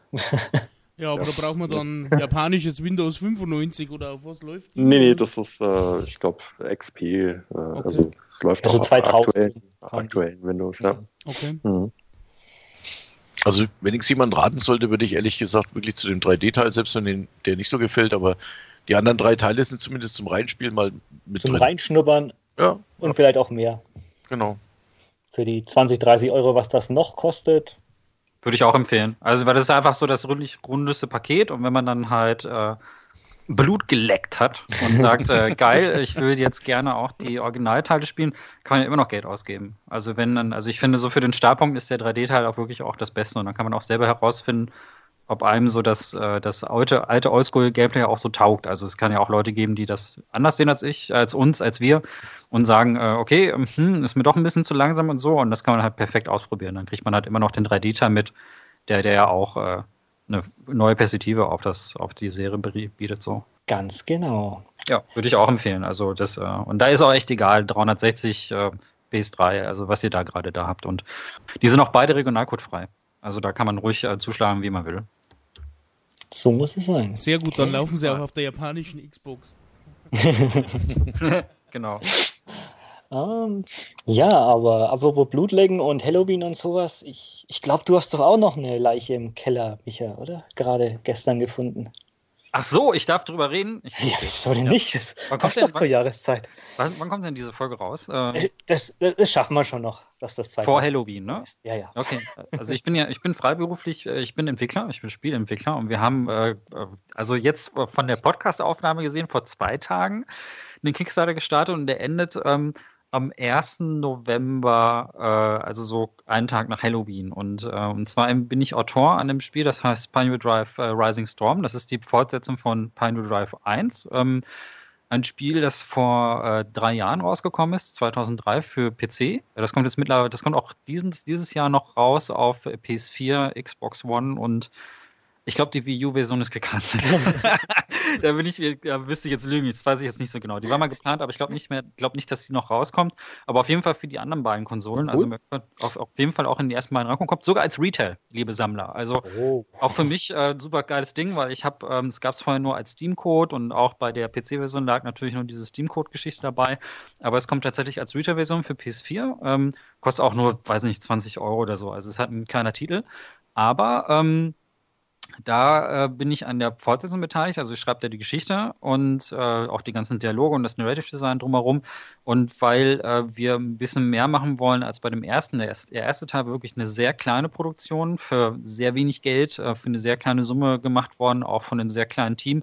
Wir würden gerne bei dem zweiten Teil jetzt auf dem ersten aufbauen. Der hat ähm, über die Zeit, so über YouTube, über Let's Player und so, halt für wirklich ein Publikum gefunden.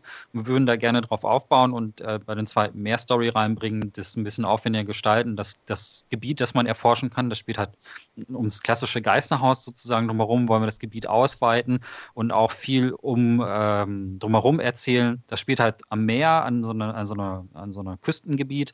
Da gibt es dann zum Beispiel, das kann ich, ah, ich darf ich nicht so viel spoilern. Aber es gibt auf jeden Fall, es gibt einen Leuchtturm zum Beispiel, den man dann erforschen kann. Es gibt äh, vielleicht andere Sachen, die an den Strand angespült werden, wo ich noch nicht, noch nicht zu sagen darf. Ähm, und auch andere Gebiete um das Haus drumherum. Ähm, aber das braucht halt etwas mehr Entwicklungszeit und so. Und deswegen haben wir jetzt den mutigen Schritt gewagt, äh, gesagt, das wollen wir jetzt gerne auf Kickstarter hauen ähm, und äh, hoffen, dass wir da relativ viel Unterstützung auch kriegen. Und ähm, ich glaube, das verlinkt ihr bestimmt äh, hinter ja, aber Podcast. Selbstverständlich. Aber sagst du trotzdem noch einen Namen? Ich würde gerne direkt. Äh, Pineview Drive, also so wie man spricht, Pine mhm. View Drive. Ähm, da müssen wir es schon finden. Der Untertitel von zweiten Teil ist Rising Storm, weil wir da äh, die Thematik auch eines aufziehenden Sturms haben ist, ähm, dazu kann ich vielleicht noch zwei Sätze sagen, ist jetzt das genaue Gegenteil von Splatterhouse. es was also, Ach, dann habe ich jetzt gar kein Interesse mehr. es, ist, es ist, also es hat mit Splatter und mit ähm, ein Haus. Gekröse und äh, doch ein Haus gibt es, genau, aber es hat mit Blut und Gekröse und mit großen Monstern und so wirklich nichts zu tun. Äh, wir gehen da in eine komplett andere Richtung. Es geht, ähm, also das Grundthema. So ein bisschen. Äh, ja, also schon. Also PT schon eher passt, wobei PT auch ein paar andere Sachen noch hat. Aber wenn ihr den ersten Teil gespielt habt, da war die Grundmechanik, ähm, die werden wir im zweiten auch übernehmen, dass man 30 Tage an diesem Haus überleben muss. Und mit jedem weiteren Tag in diesem Haus werden die Sachen, äh, die werden die Erlebnisse immer ein bisschen schlimmer. Mhm. Und äh, das Spiel hat so eine Mechanik, ähm, dass du, dass wenn du dich vor irgendwas erschreckst, also zum Beispiel du Ne? Du spielst und dann ziehst du versehentlich dein, dein, beim, beim Schreckmoment irgendwie den Analogstick ein bisschen zu, zu, schnell nach links, nach rechts oder so. Dann erkennt das Spiel das und befeuert dich umso mehr mit weiteren Effekten. Also, wenn, wenn du auf den genau. Das ist also Grusel einsteigst. Ja. So, ja, so ein dynamisches äh, Scare-System ist da so drin. Ähm, das werden wir in den zweiten Teil auch wieder übernehmen und weiter ausbauen und den Spieler ein bisschen weiter überraschen. Erinnert vielleicht dezent, also ohne dass da die vierte Wand jetzt unbedingt durchbrochen wird. Ich verrate jetzt nicht was, aber es vielleicht auch so ein bisschen Eternal Darkness mäßig so. Mhm. Also da ist ein bisschen davon inspiriert. Bei Eternal Darkness war es ja auch so, wenn du irgendwie nervös wirst oder schlechter spielst oder so, dass das Spiel dann darauf reagiert und dir dann noch mehr um die Ohren haut. Und Pineview mhm. Drive geht da durch. Also der erste schon, den könnt ihr ja bald spielen, da ist das auch so gemacht. Ähm, das übernehmen wir und es geht in den zweiten Teil sehr viel stärker um so Themen wie Verdrängung zum Beispiel oder wie man, wie man alte traumatische Erlebnisse verarbeitet. So alles vor dem Hintergrund von so einer Gruselgeschichte. Ich kann jetzt aber nicht so ins Detail gehen. Das macht nichts, aber ich denke mal, das ist als, äh, als Ansporn, dass die Zuhörer dann denke ich mal doch mal auf die Kickstarter-Seite klicken und ja, ja, spricht mich auf jeden Fall schon sehr an. Klingt auf halt, jeden Fall super spannend, werde ich mir jetzt auch sofort auch anschauen. Ist halt psychologische Horrorrichtung. Ähm, bisschen Geisterflair ist da schon drin. Ähm, das kann ich schon ein bisschen verraten, aber es geht halt wirklich, also es ist genau das Gegenteil von Splathouse. Also keine platzenden Köpfe oder so. Das äh, erste Pino Drive ist auch ab 12 freigegeben. Also es geht halt wirklich um so subtilen Horror und sowas alles. Und ähm, ich sorge jetzt halt als Autor dafür, der erste hatte eine sehr Barebone-mäßige Geschichte. Da war jetzt so das Fundament gelegt mit dem Haus und da war jetzt nicht so viel Hintergrundstory und ich baue das jetzt für den zweiten Teil komplett aus. Es kriegt halt ähm, eine Menge Charaktere noch dazu und ähm, viele, viele Geheimnisse im ersten Teil werden dann auch gelüftet. Es werden dann neue Fragen gestellt, neue Gebiete gemacht. So, also es, ich baue das jetzt zu einem großen, gruseligen Horror-Universum aus. Nice. Und ja, und das ist, ähm, also PT ist vielleicht gar nicht so falsch. Also PT hat schon eine etwas andere Richtung, weil es halt Silent Hill ist, ne? Aber so, wenn euch das so angesprochen hat, so dieses, ähm, so diese Art, ähm, ist auch alles Ego-Sicht dann durchaus. Also es ist, die Richtung ist nicht ganz falsch. Hm. Ja, das eine Bild hier, das sieht fast wie Project Zero mit der Taschenlampenoptik. Hat hm. was. Ja, sind wir gespannt und wünschen dir euch auf jeden Fall Vielen, vielen Viel Dank. Erfolg. Ja, also wenn ihr Fragen habt, könnt ihr das auch äh, auf der Kickstarter-Seite einfach posten. Ne? Da gibt es einen mhm. Kommentarbereich. Also wenn jetzt irgendwie ihr mehr wissen wollt, dann einfach raus. Wir sind, wir sind da, das ähm, André und ich. Also André ist der Chefentwickler, der Produzent auch. Der taucht im Video auch auf, der hat das Ganze so in der Hand. Ähm, der antwortet auf Fragen, wir antworten auf Fragen, wenn es da irgendwie Sachen gibt. Und ansonsten hoffe ich, ähm, also es ist meine erste große also ich habe schon vorher an Spielen gearbeitet, aber das ist jetzt mein erstes richtig großes Horrorspiel. Ich war bei Dreadout als ausführender Co-Produzent dabei, habe da ein bisschen mitgeholfen, aber das ist jetzt das erste Spiel, das ich selber auch schreibe. Horrorspiel. Und ja, äh, die Fäden in der Hand zu haben. Ja, ja, ist für mich auch spannend, weil ich äh, jahrelang, ich, spiel, ich liebe Horrorspiele, ich weiß, was es gibt, ich kenne alle Richtungen und so und jetzt muss ich etwas finden, was es woanders noch nicht gegeben hat. Ähm, aber trotzdem halt äh, auch auf äh, Sachen schreiben, die trotzdem allgemeingültig funktionieren. Und das ist schon eine spannende Herausforderung, da freue ich mich total drauf. Ja. Viel cool, also vielen, vielen Dank, dass ich dazu was sagen durfte. Sicherlich, naja. Wann wird es besser zu einer, als, als zu einer Halloween-Folge passen? Stimmt. Und dann kommt er wahrscheinlich noch vor Halloween raus, also deswegen wahrscheinlich noch. Ja, äh, ganz genau. Wir müssen ja den Leuten was geben, dass sie dann am Halloween spielen können. Und ich hoffe, das haben wir dann jetzt äh, halbwegs geschafft, weil ja, sonst ist wahrscheinlich schon immer die Silent Hill Flöte und ja, es sind ja alle gut, aber es gibt immer dann noch ein bisschen mehr über den Tellerrand hinaus. Darf ich hier einen Kollegen empfehlen, wenn wir schon bei Horrorspielen sind, ähm, einen Podcast-Kollegen? Ja, klar. Und zwar den äh, guten Herrn Speckobst, äh, auch äh, Björn ist sein richtiger Name. Der hat ähm, eine super geile Siren-Retroperspektive gemacht, mhm. kürzlich. Die ist ähm, als Video. Äh, da hat auch bei Insert Moin so also Cross-Promotion-mäßig auch einen Podcast mit mir dazu gemacht. Ähm, vielleicht können wir das noch verlinken. Und der hat auch, weil du jetzt gerade Frame gesagt hast, auch alle Frame-Teile davor besprochen.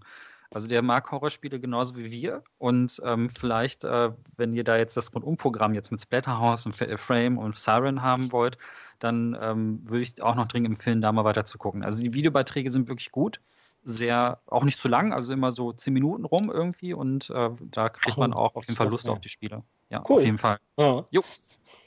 Okay, jetzt halte ich die Klappe.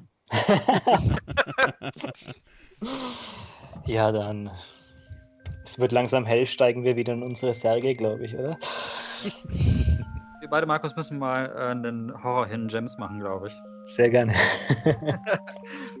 okay, Kinder, dann würde ich sagen, für was ihr auch immer das nächste Mal bei uns einschaltet, ich hoffe, ihr habt wieder genauso viel Spaß wie heute. Tolle Gäste heute gehabt und ja, bis zum nächsten Mal. Alles klar. Vielen Dank für die Einladung und tschüss. Bye, bye. Tschüss. Ciao.